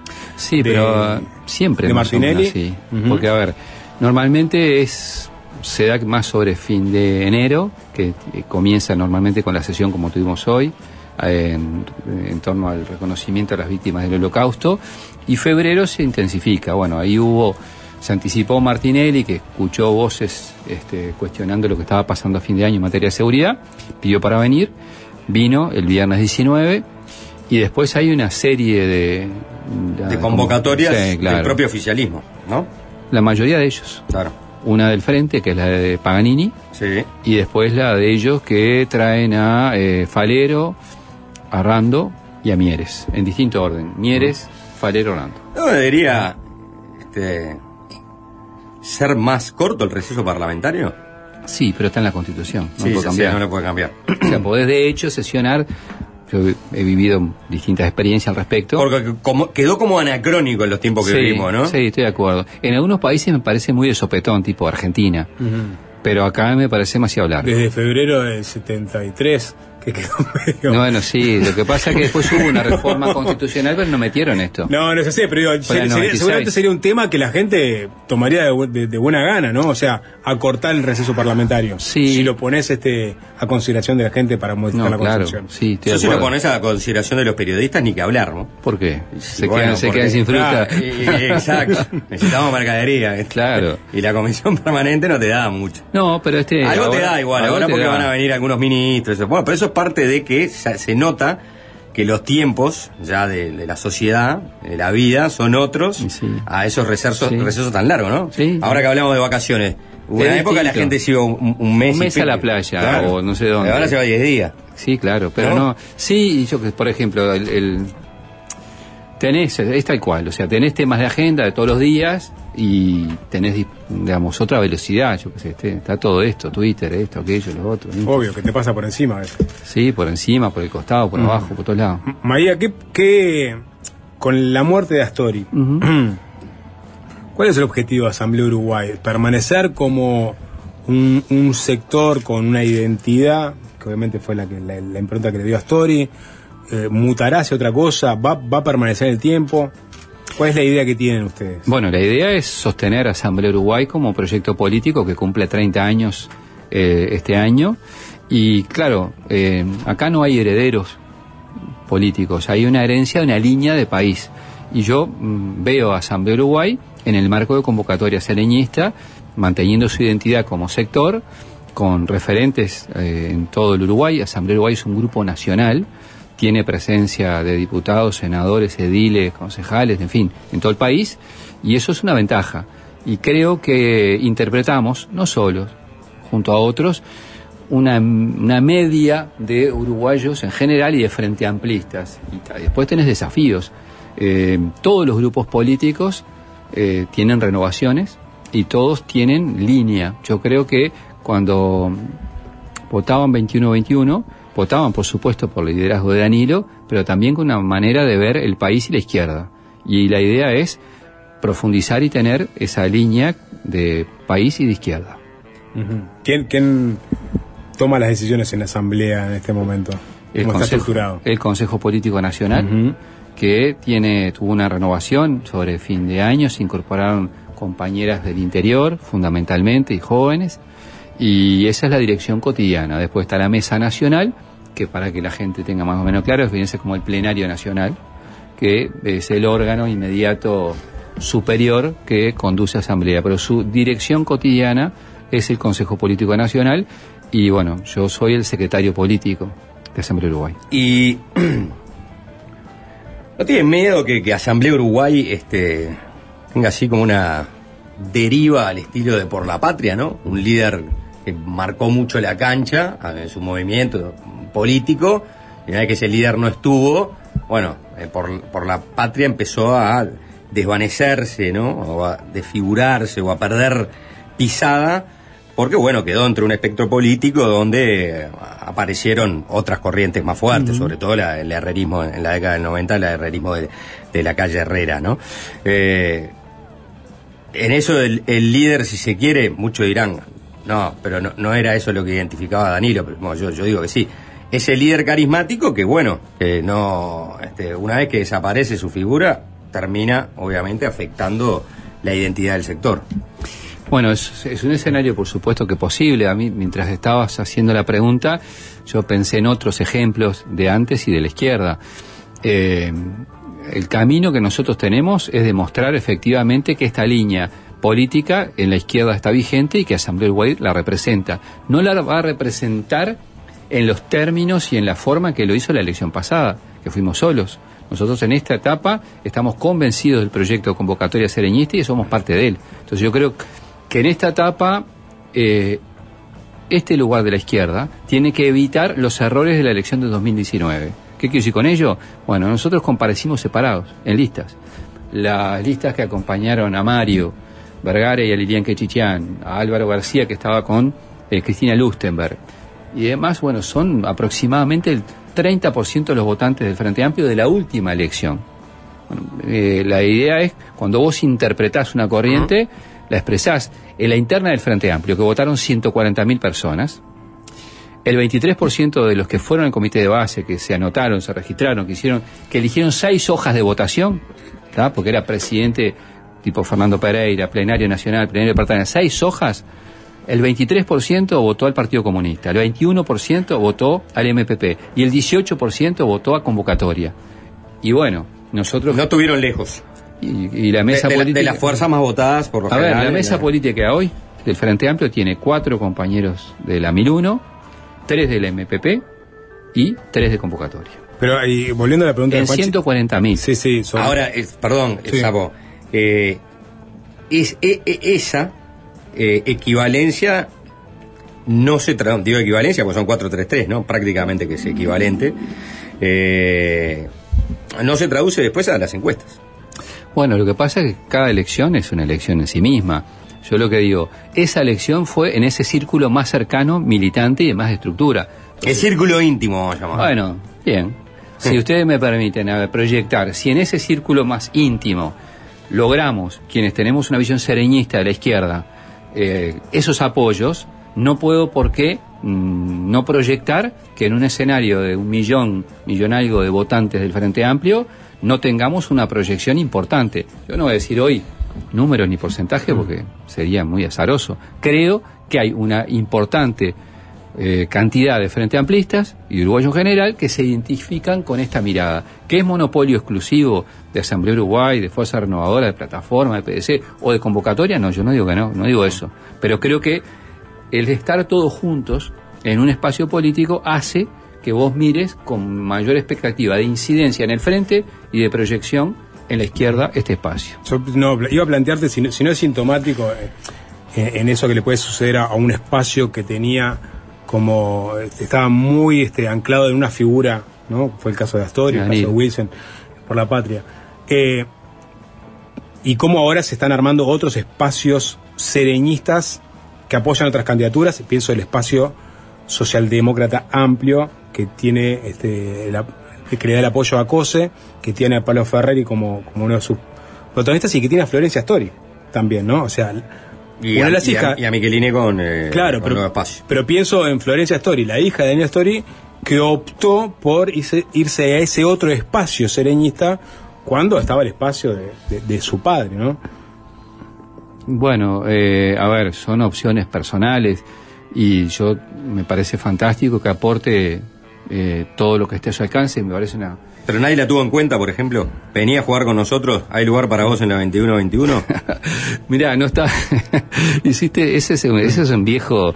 Me río, aclaro, porque esa era una vieja canción de Asamblea Uruguaya hace mucho tiempo que la memoria eh, de Juanchi trajo acá. este, a ver, yo creo que este espacio, ella optó por ese espacio, me parece legítimo, yo no sabía que estaba... Creo que se sintió identificada ella con la candidatura de COSE. Y eso es la que lo llevó a, la llevó a ocupar ese espacio. es un tema más de género. fue su opción, Mm, o sea, es la interpretación que yo hago hoy acá.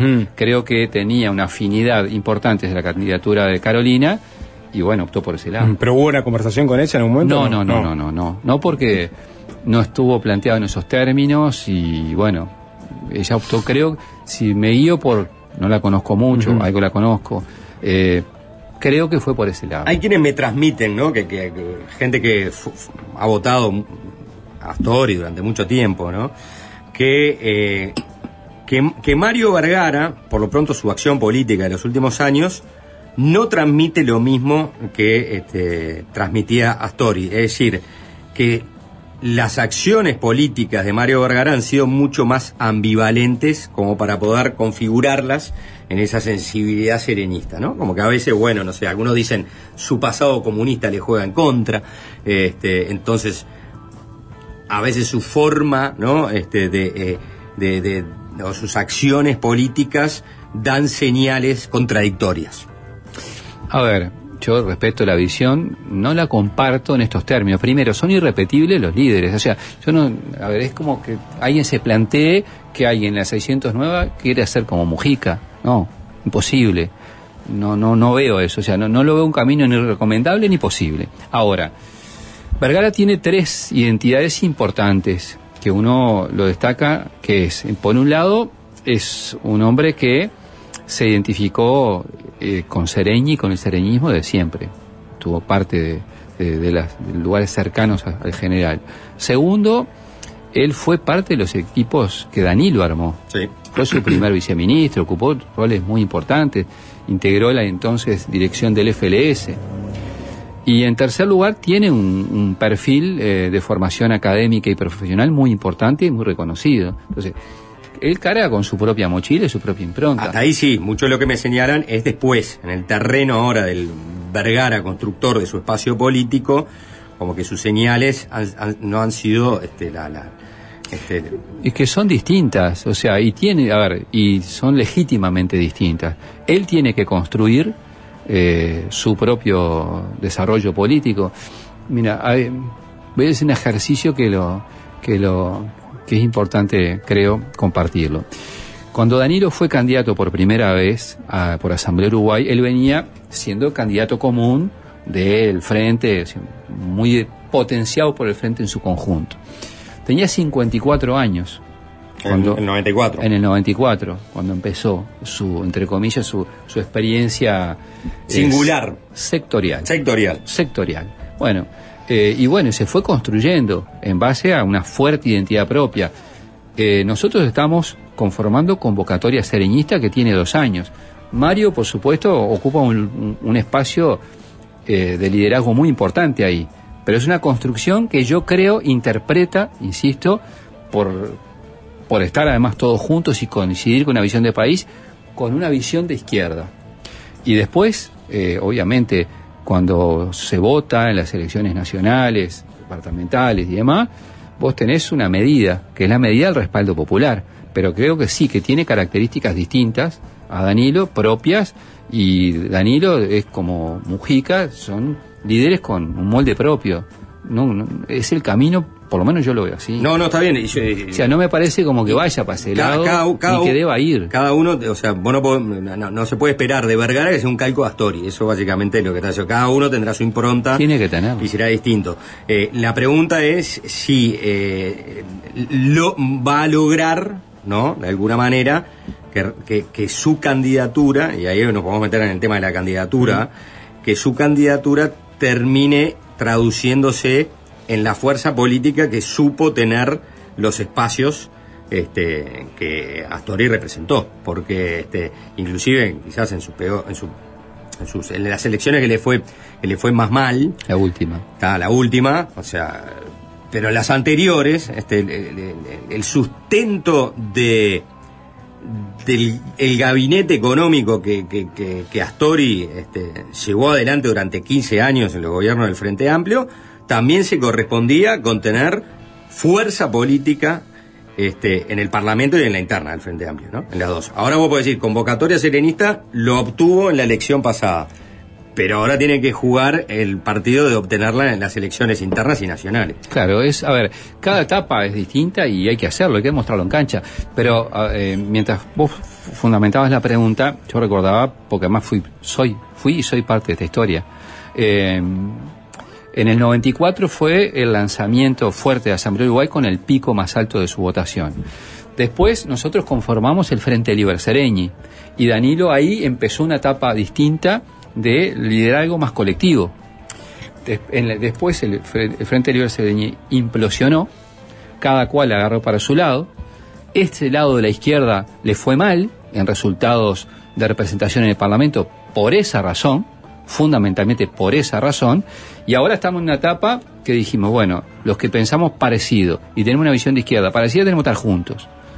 Todo el que quiera, por supuesto y estamos juntos. Y eso es- esa es la apuesta de convocatoria, que Asamblea Uruguay mantiene su identidad, que Fuerza Renovadora también, que el PDC, plataforma, la mantenemos. Y el desafío es ese. Entonces, en esta etapa, bueno, lo que venga va a ser medido por Perdón, el resultado Samuel, electoral. la última. Este, eh, ¿Y Orsi no les achica el espacio? Eh, no, va, no sé. Eh, habrá que ir a ver. Yo creo que, mm, a ver, lo que está en disputa en el Uruguay en general tiene que ver con los espacios de centro. Escuché con cierto grado de asombro a Álvaro Delgado decir que él estaba con posibilidades de, eh, de representar a Frente Amplistas defraudado. Está- O está- pedirle el voto prestado a Frente Amplistas que vieron con buenos ojos la gestión de este gobierno. Está bien. Yo empezaría por recuperar lo que está perdiendo, ¿no? Pero bueno, son cosas de él.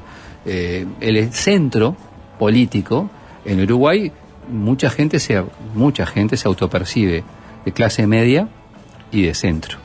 Bueno, Claro, pero eso, es- eso es en una interna, esa lógica no corre en una interna yo no. Orsi No. puede representar eso también. Sí, claro, y- Porque de- lo, lo- lo- lo- lo representa con su, su, su- su manera de hacer política también. Eh, obviamente que ahora tiene un problema que es esa representación o, lo que es Orsi. eh, va a tener que pelear una interna donde, y bueno, la gente quiere ver ¿no? a, personas que sean este, de pronto mucho más mordaces, por decirlo de alguna manera, contra el oficialismo para definir un candidato este, en la interna que le, busque sacarle, sacar del poder a los actuales gobernantes. Pero ya hay esa construcción posible del espacio de centro de Orsi, ¿no? Cuando vos ves que este, Gabriel Odone eh, se acerca a la figura de Orsi, está ahí, está como un, un posible referente económico, un posible o eventual ministro de Economía, si Orsi llegara a, a ganar la, la- la elección este, general, la elección nacional. Entonces, ahí hay una idea de centro apegada a Orsi también. O sea, es la vertiente artista también que podría dar esa señal, que en un momento estuvo más vinculada con. Por eso digo eh, que, si, si Orsi no, por eso la pregunta original era ver, si Orsi sí, no les achicaba el espacio, ¿no? El discurso de Yamandú creo que apunta a ese lugar. Ahora, después, ¿cómo lo representás con espacios políticos distintos? Y cada etapa es distinta. Vos lo decías en la, en la presentación de la pregunta. En las internas son más de aquellos que efectivamente van a votar. Después, la fórmula ganadora se va a expresar a través de espacios políticos y listas. Bueno, ahí es distinto. No digo que es barajar y dar de nuevo, pero es distinto. Entonces, yo, eh, entiendo, y es una tarea que, que es más de, de los analistas políticos que propia, que, claro, eh, Está bien. Yamandú ha hecho una, digamos, un discurso hacia ese lado. A mí me tocó compartir candidatura con Yamandú en 2015 y, y sé cómo se mueve. Quizá lo conozco mejor que muchos de mis compañeros, porque, bueno, nos conocemos una vida. María, pero y, esta, esta idea que está flotando, que quizás que, que ha sido publicitada a través de, yo que sé, el semanario Búsqueda sacó la semana pasada una nota, hablando sobre la posibilidad de que se revise la candidatura de Vergara en una evaluación en marzo, no más cercano a las elecciones, para ver cómo marca, este, si genera las adhesiones esperadas o no.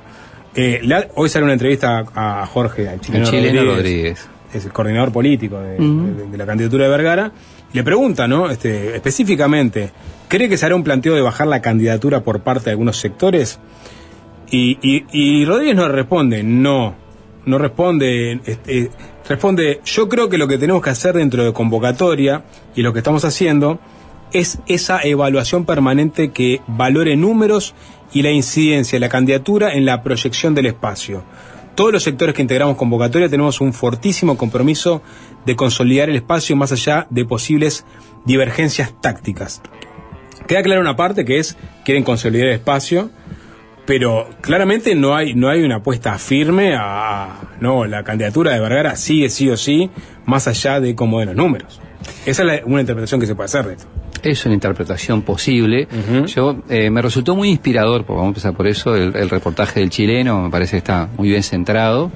Y creo, a ver, nosotros entendíamos y entendemos que la candidatura de Mario eh, expresa una visión frente amplista desde el sereñismo. Y hay dentro de, de convocatoria distintas miradas, y eso yo no, no tengo por qué ocultarlo. Hay compañeros y compañeras que entienden que eh, con esta candidatura se va hasta junio porque refuerza la, identidad del espacio y también hay miradas que han existido a lo largo de este tiempo que eh, entienden que la polarización puede eh, ser muy complejo para que esto sea así. Y por supuesto que en política vos tenés que evaluar. Y yo sostengo que estamos evaluando la marcha de la campaña.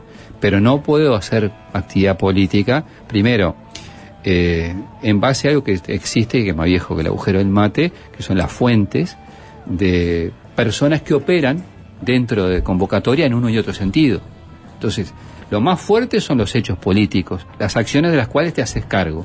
Y nosotros estamos en la construcción de este espacio, que entendemos que es estratégico para la izquierda, y hemos definido una candidatura que es la de Mario. Pero siempre es la construcción del espacio, no es la construcción de la candidatura. Eso, No, no, o sea, hay un claro. matiz importante ahí. No, pero no es un matiz. La verdad, la candidatura y las candidaturas, y esta en específico, y todas no son un objetivo en sí mismo. Yo desde lo pienso así y, y- y es así desde mi punto de vista. Entonces el chileno no, no, no lo deja claro. Maía Yo lo estoy dejando plantea claro, que aspiro. eventualmente se podría este, dar de baja la candidatura de Vergara si hay una evaluación negativa en cuanto a la consolidación del espacio. Lo que pasa es que eso parte de la base de una serie de supuestos y yo no voy a razonar en esos términos, por más que entiendo y valoro la pregunta. No voy porque no puedo hacer política, actividad política, eh, trabajando en esos términos, porque le hace mal, primero creo que al Frente Amplio, segundo al proyecto político que estoy integrando, porque no se puede hacer actividad política especulando. Las definiciones son las que tomamos y son las que eh, todos conocen. Que, que hay evaluaciones, sí las hay, pero no podemos este, hacer actividad política suponiendo un día sí y otro también, si baja, si no baja, si sigue, si no sigue. ¿Mucho eso- cacique y poco indio? ¿En, ¿En el espacio serenista? No, hay mucho indio. eh. Sí. ¿Sabes por qué te digo? No, porque veo que como hay también... Este, ¿A dónde va con la pregunta? Porque capaz que yo estoy respondiendo otra cosa a la que no diga tu No, razonamiento. eh, eh, en- en- lo dije en, en- en el sentido de que, bueno, puede haber dos posiciones, ¿no? La- a favor de, de una candidatura o a favor de no tener una candidatura y simplemente ir a- hacia octubre con el sector y las listas integradas a, a ese sector. Pero, pero bueno, también uno ve que hay personas o, o figuras de- que integran el espacio serenista que no terminan de definirse del todo, ¿no? Por, por, por, por el liderazgo de ese Mario Vergara. Y que en muchos casos también, este, seguramente también sienten que tienen credenciales, ¿no? Porque también integraron equipos económicos y todo eso. Por eso, de ahí Ah, viene. de ahí viene la pregunta. De ahí viene No, no, no, el, mucho cacique Ta, ta, y- ta. Y, poco indio. ¿no? Claro, a ver, en política a veces pasa, vos tenés muchos caciques tipo, pero no tenés tanto indio. Yo creo, estoy convencido, ¿por qué le fue bien a convocatoria en la interna del Frente Amplio, que es la más cerrada, la que Juanchi definía como la más íntima, donde supone que van personas que están afiliadas al Frente y le fue casi en, ter- que, en- en paridad con los sectores con mayor estructura. Y porque estás, re- estás expresando algo que está en gran parte de los Frente Amplistas. Entonces yo creo que este espacio lo representa. Y, y menos mal que tenemos una cantidad de caciques, porque son referentes que construyen este espacio. Entonces creo que una de las virtudes, si no, no la- una de las principales virtudes que tenemos es el reunir a quienes pensamos parecido con referentes importantes. y a- y el desafío que es llegar eh, traspolar eh, ese ADN este, de una mirada frente amplista desde la interna, o mejor dicho, de una elección interna dentro del Frente Amplio a una elección interna abierta. Sí, y bueno, yo creo que en un escenario eh, es más complejo, en un escenario en que la estructura juega más, eso ya lo, lo comentamos respecto a la propia interna del frente, pero creo que hay una enorme cantidad de frente amplista que piensan y se sienten interpretados por convocatoria. Hacemos una, una tanda, dejamos una pregunta colgada por lo menos. Eh, hay quienes están interesados eh, en, operarlo, por ejemplo, por llamarlo de una manera, Mario Vergara, para que se baje de la candidatura, porque entiende que puede justamente eh, provocar problemas en otras eh, candidaturas. Es la pregunta que dejamos colgada después de la tanda. José Carlos Maía, bueno, nos va a responder esta pregunta, nos va a decir por qué este, entiende que Laura Raffo es más idónea como candidata que Álvaro Delgado y por qué Andrés Ojeda tiene chance de ganar la interna del Partido Colorado. Completo. Y es fácil desviarse, es fácil desviarse. ah, ah, ah. Fácil desviarse. Fácil desviarse.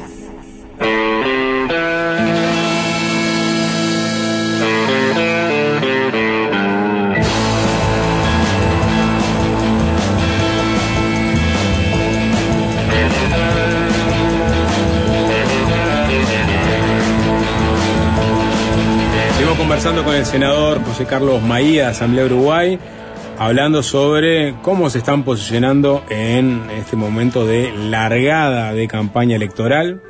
Estamos en pleno 2024.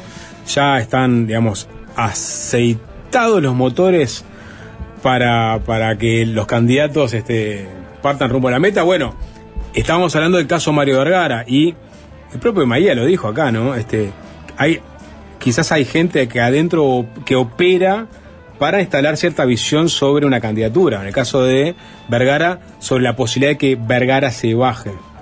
Eh, eso es así. O sea, María lo dice, es así. A ver, es un juego que yo no entro eh, y rechazo, pero que existe. O sea, que hay personas que operan políticamente desde el anonimato, que tienen objetivos propios dentro de sectores y partidos, no sé. Más viejo que- más que la política. que la política, es así. Pero tratamos, o por lo menos yo trato, de ir por la vía de los hechos y cuando vienen preguntas directas, contestar. Eh, nada, uno convive con estas cosas en política. Y bueno, es parte de las cosas que eh, trata de evitar y no trabajar sobre un mar de especulaciones porque siento, insisto, que hace mal a la actividad como tal, la desmerece y por supuesto en este caso del lado nuestro del frente y de convocatoria Pero, también. ¿Cómo tra- trabajás es cuando, el, el, digamos, se fue amigo y dentro de la propia convocatoria? Y vos intuís y sabés quién es el que está Sí, tirando esa no, versión. sí, ¿Lo encarás no. directamente? Eh, sí, pero lo que pasa, sí. Sí. Lo que pasa que no, normalmente nadie deja, que vos podés inferir por lo que pasó después, pero no, digamos, te mina el funcionamiento de los partidos, estas Ujú. cosas. Porque yo entiendo el interés periodístico, este, soy un apasionado de la política desde siempre, pero el, el problema es que mina las confianzas a la hora de hacer política. Yo prefiero la confrontación pura y dura y que te diga fulano lo que piensa. Pero insisto, esto sucede, sucede hace muchos años, desde siempre en la política. Entiendo que tenés que ir directo a los hechos y a tomar acciones y lo que vale a la larga es la acción y la decisión política pública. Álvaro García, la Intendencia. Álvaro, a ver, es, no estaba dentro del análisis político de convocatoria ninguna candidatura y no está. Es un, por supuesto, Álvaro es un muy buen nombre. Pero un Ale compañero- ya lo soltó hablando de, Claro, yo de poner cosas sobre la mesa. Está bien, yo quedé sorprendido en cuanto que me enteré cuando lo vi por las redes. Eh, la opinión en convocatoria es que no podemos estar eh, trabajando para una interna y ganar una elección nacional y al mismo tiempo Definiendo candidaturas definiendo para el año candidatura. 2025. No es tiempo. Porque además la elección nacional te condiciona 19 estrategias. Y todos tenemos claro que la coalición de gobierno en algunos departamentos va a ir toda junta. Y la, la elección nacional va a condicionar las 19 estrategias. Por lo tanto, valoro y, y quiero muchísimo a Álvaro, pero no es tiempo de hablar de candidatura a la intendencia. De Canelones tampoco, Mariano va a ir. Y yo soy, eh, me abrevo, de- digamos, tomo mi propia pócima, me aplico la misma ley. O sea, estoy muy concentrado en la construcción del proyecto político. Hemos trabajado y personalmente he trabajado muchísimo para la construcción de este proyecto y lo seguiré haciendo. Y no voy a poner la carreta delante de los bueyes. En este caso, la carreta es la aspiración de las candidaturas a las intendencias, en cualquier lugar. En el interior, a veces precisas proyectar, pero son casos que el Frente Amplio y la izquierda los precisa más, porque en el interior nosotros tenemos la necesidad eh, de proyectar liderazgos locales y departamentales. Creo que el área metropolitana, por razones de, de población y de difusión de la noticia, es, digamos, de segundo orden esa necesidad. Eh, Yamandu Orsi, cuando se presta algo es porque luego se devuelve, se confía y cuando se pierde la confianza es porque algo no se cumplió. Se otorga y se mantiene o se pierde. Pero no se presta, se da. A quienes buscan la pública felicidad, desde el Frente Amplio les ofrecemos una nueva esperanza, simple. Pone Yamandu Orsi.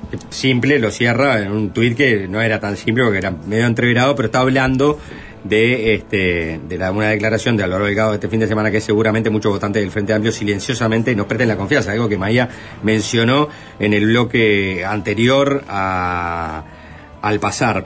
Eh,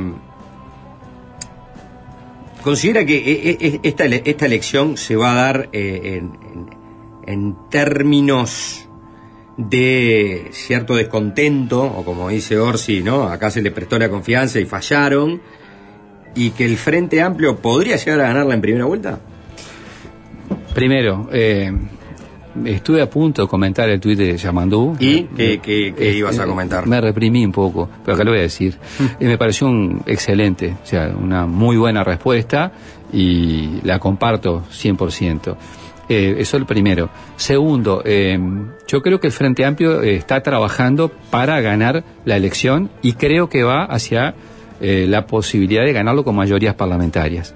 Le tengo mucha confianza al Frente Amplio, creo que hemos hecho un trabajo desde que perdimos la elección en adelante, pasando por la, elección del presidente del Frente, por el FAT Escucha en todo el país. El año que hicimos eso, hace muy poquito, hicimos 1.700 reuniones. Yo estuve en balizas en julio, bajo eh, lluvia helada, y éramos poquitos, pero estuvimos respaldando a nuestra estructura y visitando cada lugar. Eh, hicimos un congreso programático, hicimos proceso de autocrítica, acompañamos un proceso de recolección de firmas y la LUC. O sea, creo que hay una acumulación política y además creo que hay algo que se está dando. Ustedes lo preguntaban hace un rato con respecto a Danilo y el futuro. Yo creo que el Frente Amplio está procesando natural y gradualmente una renovación generacional que no parece tan anunciada, pero se está dando. Comenzó en el ciclo de 2019 y ahora empieza a consolidarse. Eh, era necesario y era, digamos, impostergable. Ahora va a tener que ser mucho más específico a la hora de, de- de dar una hoja de ruta de qué es lo que va a hacer, ¿no? En el próximo gobierno. Sí, claro, pero eso Más allá de que se me menciona el, el claro, pero ahí, ahí, ahí empieza un partido distinto. Claro. ¿no? Pero ahora tiene que pasar los matices, ¿no? Por ejemplo, Sí, claro. eh, en materia de seguridad, ¿no? Te- Tenés un ejemplo claro de, las, de los últimos días. O sea, para ver, bueno, cuáles son las sensibilidades de cada uno de los espacios que van eh, a, a pugnar por la candidatura del frente, ¿no? Seguridad. Eh, Vergara propone un diálogo interpartidario eh, para proyectar una política de Estado en materia de seguridad.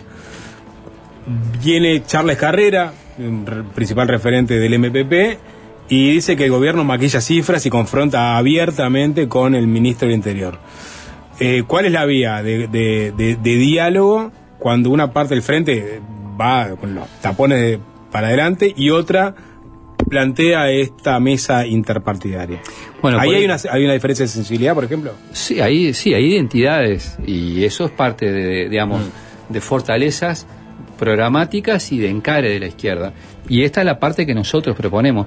A ver, en el... Y no, la- no lo que propone Carrera, no lo que dice ver, Carrera, por. Mm. dentro de lo que nosotros propusimos está eh, en el programa del Frente Amplio el buscar los máximos apoyos.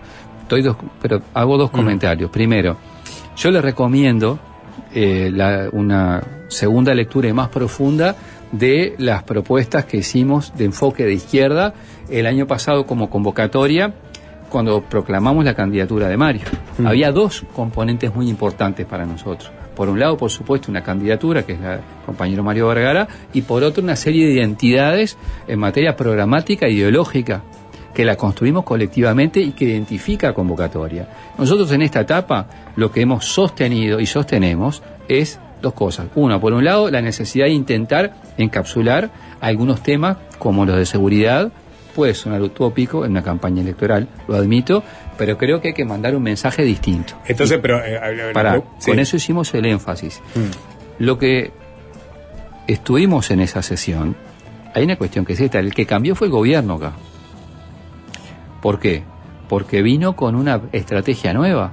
Dijo, acá vamos con la estrategia dual de prevención y de represión, que es más parecida a una concepción, a una más este, consensuada de esta mirada que la que venía con Heber y que admite un cambio de estrategia del gobierno. Sí, te diría más de la, que, de la que venía con, con la rañaga, creo yo, porque Heber empieza a incorporar, por ejemplo, esta Sí. mirada de los técnicos que entienden que no es solo con la represión que se solucionan los problemas de la seguridad. Por algo Sanjurjo adquiere tanta importancia en el, en el Ministerio de Heber. ¿no? Sí, pero eso fue la parte, digamos, hubo un clic en determinado momento, pero no lo llegaron a implementar. A ver, nosotros no hablamos con una parte del gobierno, hablamos con el gobierno.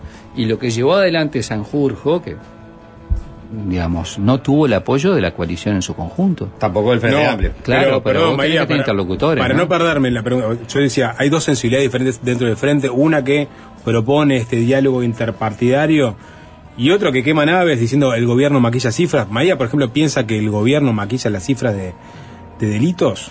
¿Comparte esa- esa- ese, ese discurso más duro que pro- por lo pronto propone un Charles Carrera? Yo lo que, a ver, son cosas distintas. Una cosa es tratar de buscar una salida hacia futuro que te diga, bueno, el narcotráfico, el tema carcelario, nos ponemos de acuerdo en X cantidad de medidas básicas, eso es así, y otra cosa distinta es cómo se han abordado las políticas públicas hasta este ministro, porque lo que ha pasado es, yo lo han dicho propios actores de la policía, es que en algunos casos se ha subregistrado. No lo dice el frente ni lo dice Carrera. Lo han dicho, por ejemplo, respecto al abigeato, algunos jefes de policía. Entonces, Claro, pero no respecto a los homicidios. no los homicidios, que es el tema candente. Claro, que es muy distinto, porque en bueno, realidad. estamos hablando de algo específico. Yo- uno, uno, uno puede, este, a ver, registrar mal o hacer subregistros en, en términos de abigeato, que es preocupante, pero mucho más preocupante es que es la acusación de que estás maquillando la cifra de homicidios, porque ahí, por lo pronto, hay tres actores relevantes. La Fiscalía, el Instituto Técnico Forense y la propia policía. Entonces, o, o uno de esos tres o los tres o más de uno, ¿no? Están complotando para cometer un delito que sería maquillar las cifras de los homicidios. Por eso que digo que el calibre de la acusación es una acusación grave que el propio presidente de los magistrados fiscales, William Rosa, dijo, para decir eso hay que tener evidencia, hay que tener pruebas, hay que ir a la justicia. A ver, vamos por partes. Yo estoy convencido que el punto central en esto es cómo avanzás hacia adelante. ¿A qué quiero decir con esto? Quiero decir, nos- el Uruguay hasta ahora, yo tengo muchos años en el Parlamento, ustedes saben. Eh, me acuerdo en el año 95, al año siguiente, se instaló la Ley de Seguridad Ciudadana. La votamos todos los partidos. El Frente Amplio tenía 31 legisladores, la votamos. ¿Cuál era el supuesto? Que había nuevas situaciones delictivas, que había que crear nuevas figuras. Se crearon, después vino Jorge Valle, los gobiernos del Frente, y todo ese camino, evidentemente, fracasó. Este gobierno llegó, digamos, enancado en renunciar a Bonomi y que la LUC era la llave jurídica para solucionar los problemas de seguridad del país. ¿ah? Entonces, en ese sentido, eh, hubo un fracaso. Hubo un fracaso. Y, lo, pasó con respecto al, compromiso, al compromiso que desarrollaron los actores de gobierno de hoy y la realidad. La realidad indica que la mayoría del país sigue viviendo el problema de la seguridad como algo muy grave. El gobierno controvierte con cifras de baja de, de rapiña. Bueno, el de- gobierno de dirá lo que dirá. Está todo bien. Y, y incluso de homicidios están más o menos. Destancamiento de, igual que lo- 2019. de lo- de los homicidios, por lo pronto. Sí, pero a ver, yo no creo que la sociedad uruguaya eh, vea bien que esto sea un juego de partidos y que compares las cifras de uno y otro. Eso lo hacemos los partidos Pero la políticos. gente va a tener que tomar decisiones en base a, eh, a lo que vive, empírica. a lo que vive. ¿No? Y lo, bueno, está, pero la, Está la- claro que pero 15 la sensación térmica era, una- era un, era un, un término peyorativo, ¿no? Sí, claro. Y no, uno no puede, justamente, El no se dato puede de la gobernar en base cambió. a. Yo, si vos, vos vas a todas las encuestas de Mm. opinión, todas, todas, ¿tá? te indican como el principio, uno, después, junto con el trabajo y la, parte económica, los dos principales problemas del país. Entonces vos llegaste a estos Mm. cuatro años, ¿con qué, con qué panorama? Con un compromiso y una promesa de que se solucionaba esencialmente los problemas de seguridad del país. Pero más y allá de la podrá la, ce- cifra estar más, perdóname, más cerca Eh. o más lejos, yo no me voy a, no, no me, no me ubico yo en el plano de cuestionar las cifras para contestar las preguntas Bien. directamente. Ah, eso es lo que ¿Está? quedaba pendiente. Eso es lo que estaba pendiente. Bien. Pues no, no, lo que pasa que No, arrancamos con los subregistros abigeatos. Eh. Yo fui a lo del tema de Por los eso. homicidios. Yo no, eh, no voy por ese lado. Sí voy porque el problema sigue estando en la sociedad uruguaya presente y es un problema, es un dato de la realidad. Yo creo que al dato ese de la realidad este, lo marcan las cifras de homicidios. Si, si hoy tenés más o menos los homicidios que tuviste, por ejemplo, en el 2019, ¿tá? hoy en el 2023, no importa cuál sea el origen ni la causa de esos homicidios, porque en tal caso lo que demuestran es que hay una sociedad violenta y que sigue estando en materia de homicidios igual que hace al- algunos años, o sea que no ha mejorado en ese sentido, que se ha mantenido estancado el problema del homicidio. Y a mí lo- la sensación que me da, por lo menos es mi sensación, yo no puedo interpretar la sensación de- del resto de, de los ciudadanos uru- uruguayos. La, mi sensación es que lo que se está dando es algo muy pernicioso, que es la seguridad sigue siendo un botín electoral. Lo era para el actual oficialismo cuando estaba en la oposición y lo es para la actual oposición ahora que tiene al oficialismo este, que tanto lo criticó en materia de seguridad, también sin poder solucionar de alguna manera el tema. Entonces, ese botín electoral no permite mancomunar al sistema político en generar una serie de políticas públicas consensuadas para abordar todo el sistema político el tema de seguridad como un problema nacional. Y, y lo que vemos es que hace 20 años se pelean por los muertos. No fueron dos, fueron tres. No, la muerte dudosa, fueron nueve. No, cambiaste la metodología, cambiaste. Y es más, terminan encima erosionando, por ejemplo, el Observatorio de Criminalidad, que es el uno de los encargados de registrar la cifra de los delitos. Dos comentarios. El primero, Era una opinión la mía, ¿no? Por la duda, no había una pregunta. Pero tu casa es un centro para me- claro, no, es un centro para María porque, porque el, el- su candidato propone una- un diálogo interpartidario Claro, con bueno, es muy conveniente proponerlo ahora, ¿no? Bueno, eso hace, le- hace pero no le sirve tres años tirando No piedras. claro, te decir, no te sirve nada. Eh, no, bueno, pero San, Sanjurjo propuso, propuso, este, por lo menos aprobar 15 medidas, donde esas 15 medidas habían 5 del Frente Amplio y el Frente Amplio no te las llevó. Bueno, vamos a la primera parte. Primero, quiero ir a la primera parte de tu razonamiento. Eh, es muy complejo para la sociedad y para el sistema político que los uruguayos saquemos la conclusión de que gobierne quien gobierne, las cosas no se solucionan. Es peligroso para el sistema democrático. Entonces, bueno, porque la línea de razonamiento de pasaron 20 años, pasaron todos y esto sigue igual o peor. Eso es muy complejo para todos. Segundo, la propuesta que hacemos como convocatoria, a partir de eso, decimos, bueno, intentemos encapsular algunos temas de cara en esta etapa de campaña. Y eso es la propuesta que hicimos. La que hizo el gobierno, el problema que tenía era que no tenía, cuando se formuló, el respaldo del gobierno. El respaldo del Cabildo Abierto.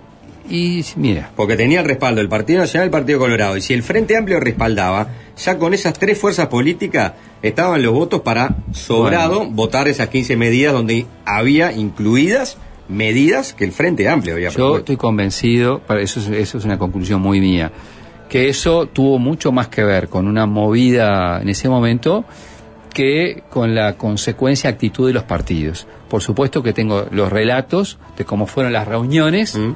Eh, interpartidarias y bueno, esa conclusión la trasladaron a algunos actores del gobierno. Lo que es claro que la posición que llevó adelante en esa instancia el Poder Ejecutivo no representaba como tal el sentimiento ni las acciones que venía desarrollando el propio Poder Ejecutivo y los partidos que la conformaban. Porque acá hay que ver ahí, digamos, lo que se nota, por lo menos yo noto, es que fueron una, una serie de estrategias sucesivas incoherentes.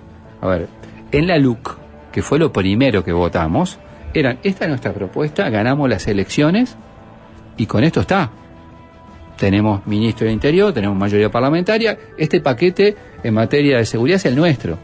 Dos años después se revisa y viene lo de Sanjurjo, que no los convence a todos. Y después viene la estrategia del actual ministro, que es la estrategia dual. O sea, tuvimos tres modelos simultáneos en el mismo periodo de gobierno. Por lo tanto, por lo tanto, creo que esa estrategia, que esa línea que como convocatoria ponemos, que es la de intentar, digamos, encapsular dos, tres temas, pongamos dos, sistema carcelario donde eh, Petit ha formulado algunas este, advertencias y caminos que tiene la virtud que estuvo en los dos gobiernos y agrego una extra, no es del Frente Amplio. Tres, en materia de narcotráfico y hay un problema fuerte que uno, yo por lo menos me genera mucho, mucha preocupación el grado de, permea- de permeabilidad que puede estar sucediendo a todo nivel. Entonces, eh, deberíamos hacer un esfuerzo en que esto trascienda. Yo sé que estamos en las primeras de cambio de las campañas internas. ¿no? No, tam- algunos actores del frente. El frente como tal no se expresó. Lo que pasa es que hubo bueno, es cierto... una forma de. Ah, a veces sí, a veces no. No, porque yo insisto, creo que si vos pensás gobernar el Uruguay, tenés que ir por ese camino. Eh, Maía, tenemos una zona lúdica. No sé si queda alguna Juanchi pendiente. No, no, estamos bien. Pasemos a la zona lúdica. Zona lúdica, sí la conozco. Clásico. Nunca, nunca deja uno de sorprenderse. Ah. Bajando o subiendo, ese es el título de esta zona lúdica. ¿Por dónde vienen los tiros? Atento casco. Imagínese, más atrás en la entrevista estuvimos hablando sobre si están buscando bajar a Vergara de la candidatura. La política es movimiento, algunas cosas bajan, otras suben, y por ahí viene esta zona lúdica. Le vamos a ir dando a Maía algunos conceptos, cosas y personas, o personas, y dependiendo de cómo los vea, usted tiene que contestar cómo vienen, subiendo o bajando. Subiendo, bajando, sube, Bueno. baja. Eh, ¿Le no parece? Va, va- sí, va a entenderla fácil, ¿no? La cantidad de dirigentes en Asamblea Uruguay, ¿subiendo o bajando? No, subiendo. Es más, eh, ahora subimos la cantidad de miembros del Consejo Político Nacional y como dije hoy incorporamos a compañeras y compañeros nuevos, particularmente mujeres. La cantidad de hurtos y rapiñas, ¿subiendo o bajando? Bueno, según el gobierno eh, estamos mejor. Yo creo que estamos mal. La cantidad de puestos de trabajo, Bueno, eh, creo que hemos empeorado mucho la calidad. Particularmente hay un porcentaje altísimo, no quiero pararme en los pedales, pero superior al 25%, 30% de empleos que son los jornales solidarios. Personas que ganan 12 mil pero pesos. ¿y la cantidad de puestos de trabajo? La cantidad mal, lo veo mal. Deberíamos estar recuperando más. Va. ¿El salario real? Y el salario real está por debajo de lo que estábamos hace cuatro años. Se entiende que viene una, de una etapa muy dura, pero evidentemente eh, vamos a terminar el periodo empardando 2019 y habiendo perdido todo lo que perdimos en camino. La cantidad de dirigentes sereñistas que acompañan a Orsi, Y bueno, son más abajo que arriba. bajando, podemos decir. Me- No sé si bajando, subiendo. Eso tiene una serie de. Digamos, pongamos que tiene la vertiente, que es un grupo muy importante, pero como sector es el, es el sector, ¿no? Perdón que me quedé con el salario real porque eh, soy, soy muy este, observador de eso. El salario real aumentó un 4,8, esto es de fin del do- 2023 y está por encima de los niveles prepandemia. Bien, eh, ¿sabe qué me hace acordar este, a una frase que dice, en el mar de los promedios se ahogan los enanos? Bueno, pues eso Bueno, siempre. en- bueno, en- siempre en los promedios. se Yo creo, insisto, Ahora, hace está 10 todo años bien. atrás, o hace 30. Yo lo que le digo es que el camino que perdimos, lo perdimos todos los uruguayos, todos los asalariados. Eh, sigo. La cantidad de dirigentes serenistas que acompañan a Cosi. ¿Esa fue la última? No, no fue la de Orsi. No, fuera No, de Orsi. ah, y bueno, es una novedad. Eh, creo que eh, lo- la formación del espacio de Michelini y Ferreri es un espacio que intenta eh, Carolina para llevar desde este lado de la izquierda apoyos. Subiendo o bajando. No sé si sube o baja, eso no lo sé, sinceramente no lo sé. Los votos de Vergara en la costa, después de su tuit sobre la sociedad de la nieve, ¿suben o bajan? Bueno, si es por el tuit tienen que bajar. Eh, los votos de Vergara después de aparecer en horario central disfrazado de carpincho cantando Mi Niña Bonita. Yo creo que subieron, porque lo mostró en un ángulo distinto. Al principio, con los que estamos más estructurados ¿viste? en lo político, dijimos, "Fua, mirá lo que está haciendo. Pero cuando vimos la lectura más lejana, creo que desde la mirada más ciudadana, cayó bien. Las chances de que Tato Olmos vuelva a Parlamento, ¿suben o bajan? Bueno, es muy delicado eso. Eh, yo tengo la expectativa del, de, del- de que se laude desde lo político en el Tribunal de Disciplina y en función de lo que laude se va a actuar. Las chances de Martina Casás de tener un lugar destacado en las listas del Frente Amplio después de haber denunciado algo. Bueno, está atada la respuesta anterior. Es una situación muy delicada. Yo conozco a los dos. Eh, desde el punto de vista político, eh, estoy muy convencido del camino. Y me preocupa mucho que el Frente Amplio eh, respalde fuertemente al Tribunal de Disciplina, que no es la justicia. es un tribunal de disciplina política y de ética política. Las chances de Alfonso LRT de ser intendente de Canelones, ¿suben o bajan? No las veo. Tengo muy buena relación con el LT, pero bueno, no la veo. Los votos del Frente Amplio cada vez que Charles Carrera sale a hablar de la inseguridad. Bueno, eh, no creo que tengan problema mayor. Charles es un hombre que de estos temas y sabe y sabe mucho. Los minutos de Carolina Cosa en TV Ciudad conforme se acerca la interna, ¿suben o bajan? No los tengo medidos. Los minutos de Yamandú Orsi en TV Ciudad conforme se acerca la interna. Me dan ganas de tirar, me tienen los centros para que diga cualquier cosa. Bueno, yo supongo que se van a mantener en proporción a las noticias que genere. Y quedé bárbaro con esto. José Carlos Maía, muchas gracias. Bueno, gracias. por el espacio y feliz comienzo de 2024. Gracias. Que recién estamos empezando. Y no le dije nada de fútbol a Juanchi, porque yo no le pego a nadie en el suelo. No, pero no, no hay que tomar con tanto con tanto entusiasmo clásicos de verano. Hay que aprovechar Mirá la que oportunidad. Yo, Recuerdo de, de Peñarol ganándole 3 a 0 con, un- con goles de un ecuatoriano que después nunca más lo vi. bueno, son cosas que pasan. Bueno, por eso digo.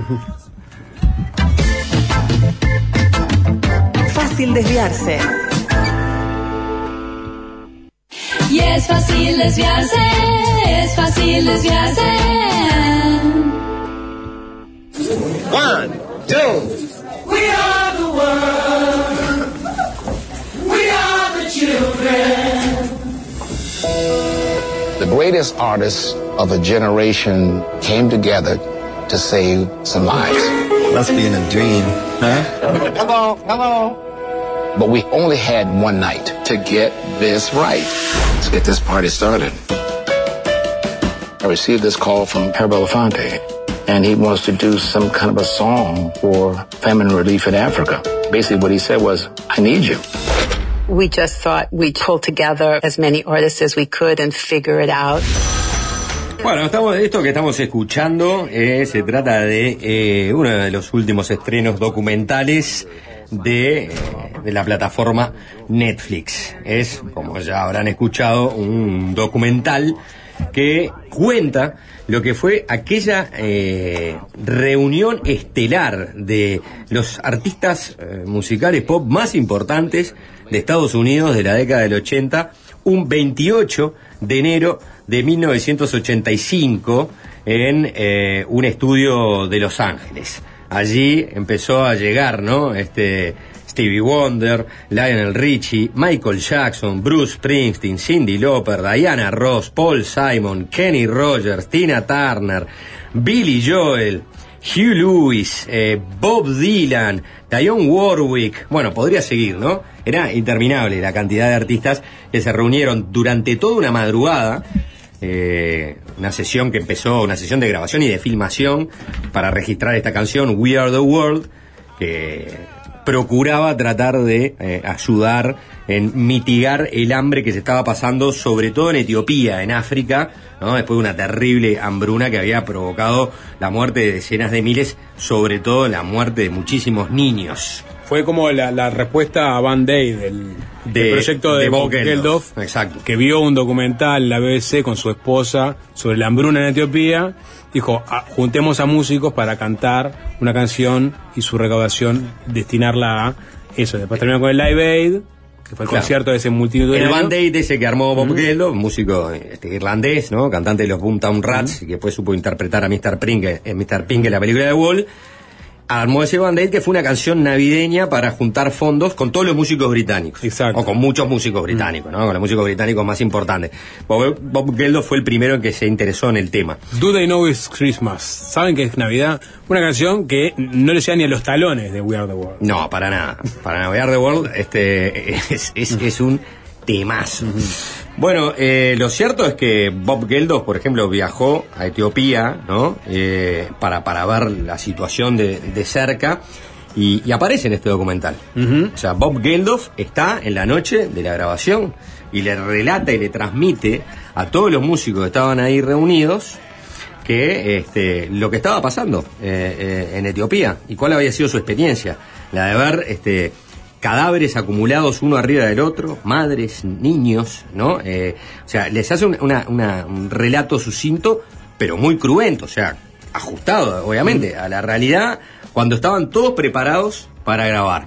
Y este, no solo era la, la intención de Bob Geldof de acercarles a estos artistas hipermillonarios que iban a cantar para procurar fondos, para tratar de mitigar un poco el hambre o la hambruna en Etiopía, en África, digo, que se, se metiera ¿no? en la historia este, de lo que estaba pasando ahí a través de su relato para saber qué era lo que iban a cantar, ¿no? Cuál era, por qué estaban ayudando, colaborando en esa causa, más allá de, de que a través de, sobre todo, de Lionel Richie, pero también de Ken Cragen, que ahora vamos a explicar quién es Ken Cragen, y Quincy Jones, el productor norteamericano, que en ese momento era reverenciado por la gran mayoría de los artistas y que fue el productor de esta canción, más allá de ser convocados por estas personalidades ya famosas, eh, bueno, ¿cuál era la historia real? no O sea, eh, en definitiva te estaba juntando para eh, grabar este single, We Are the World, para juntar fondos. Bueno, esto era lo que está pasando en Etiopía y Bob Geldof se los transmitió de primera mano también a pedido de Quincy Jones, que dijo, bueno, quiero que todos estos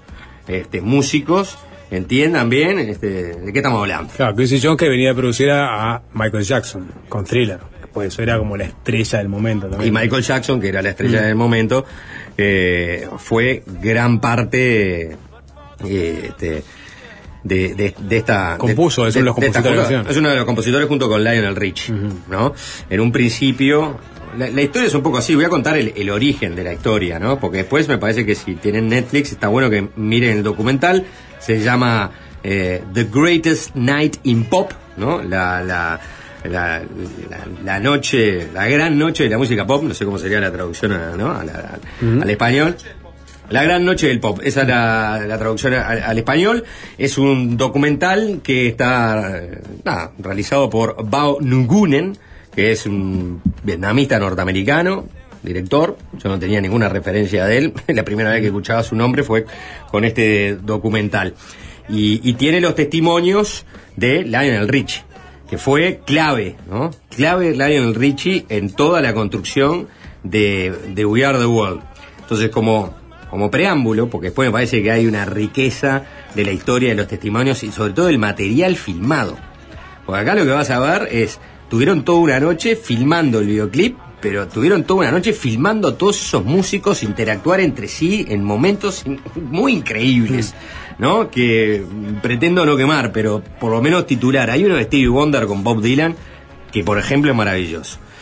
Eh, la, la idea de hacer algo parecido para colaborar con, con, con lo que estaba pasando en África en Estados Unidos fue de Harry Belafonte.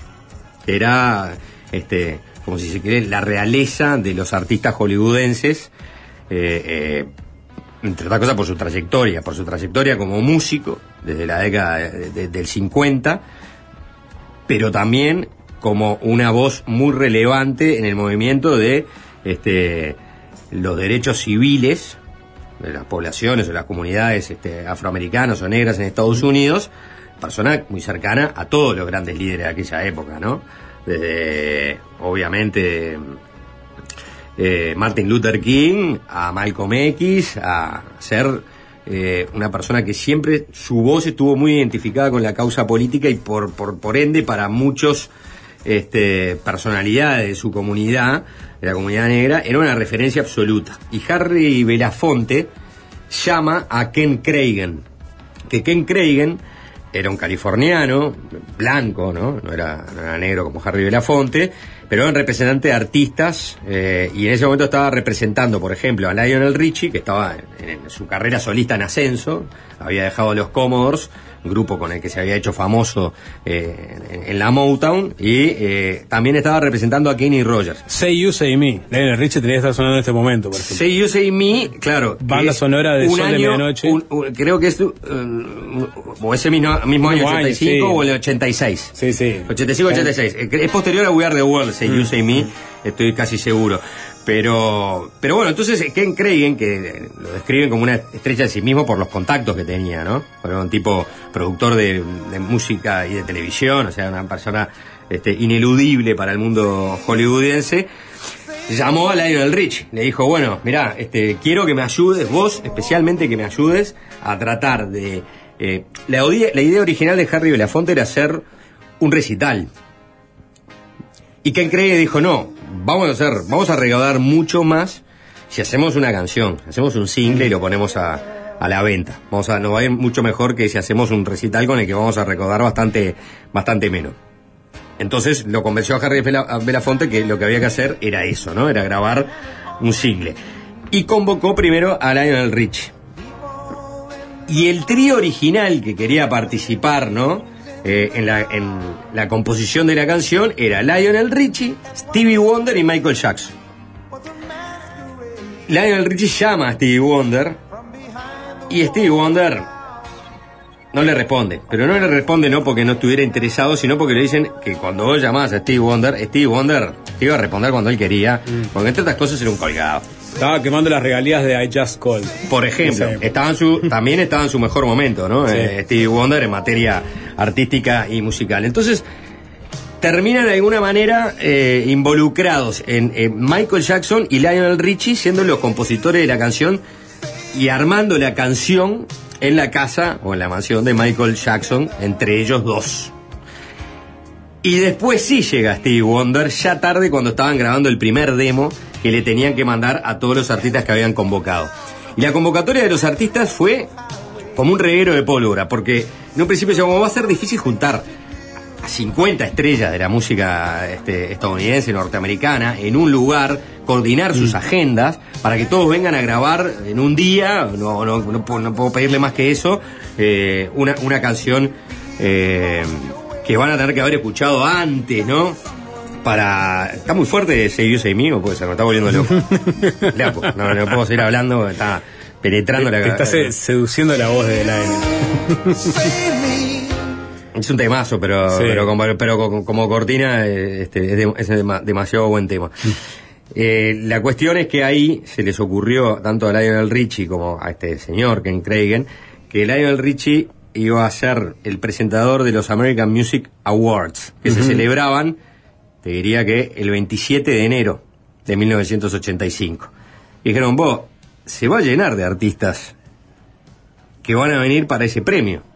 Entonces, lo mejor va a ser que aprovechemos que ya están todos o buena parte de esos músicos ahí y los convocamos una vez que termina eh, la premiación, de la cual Lionel Richie era el anfitrión en esa, en esa oportunidad, los llevamos todos a un estudio en Los Ángeles y nos dedicamos en la madrugada a grabar el sencillo que es se llamaba We Are the World, con- compuesto por, por Michael Jackson y, por Lionel Richie. Y hubo varios que no estaban presentes en los premios porque fueron convocados y aceptaron venir igual. Por ejemplo, Bruce Springsteen estaba terminando su gira, terminó su gira, se tomó un avión, se fue a Los Ángeles y estuvo en esa noche de la grabación. Así otros artistas que tampoco estaban o iban a venir a esa a los American Music Awards, pero que también estuvieron ahí, está el caso de Dylan, y está todo el tema de Prince.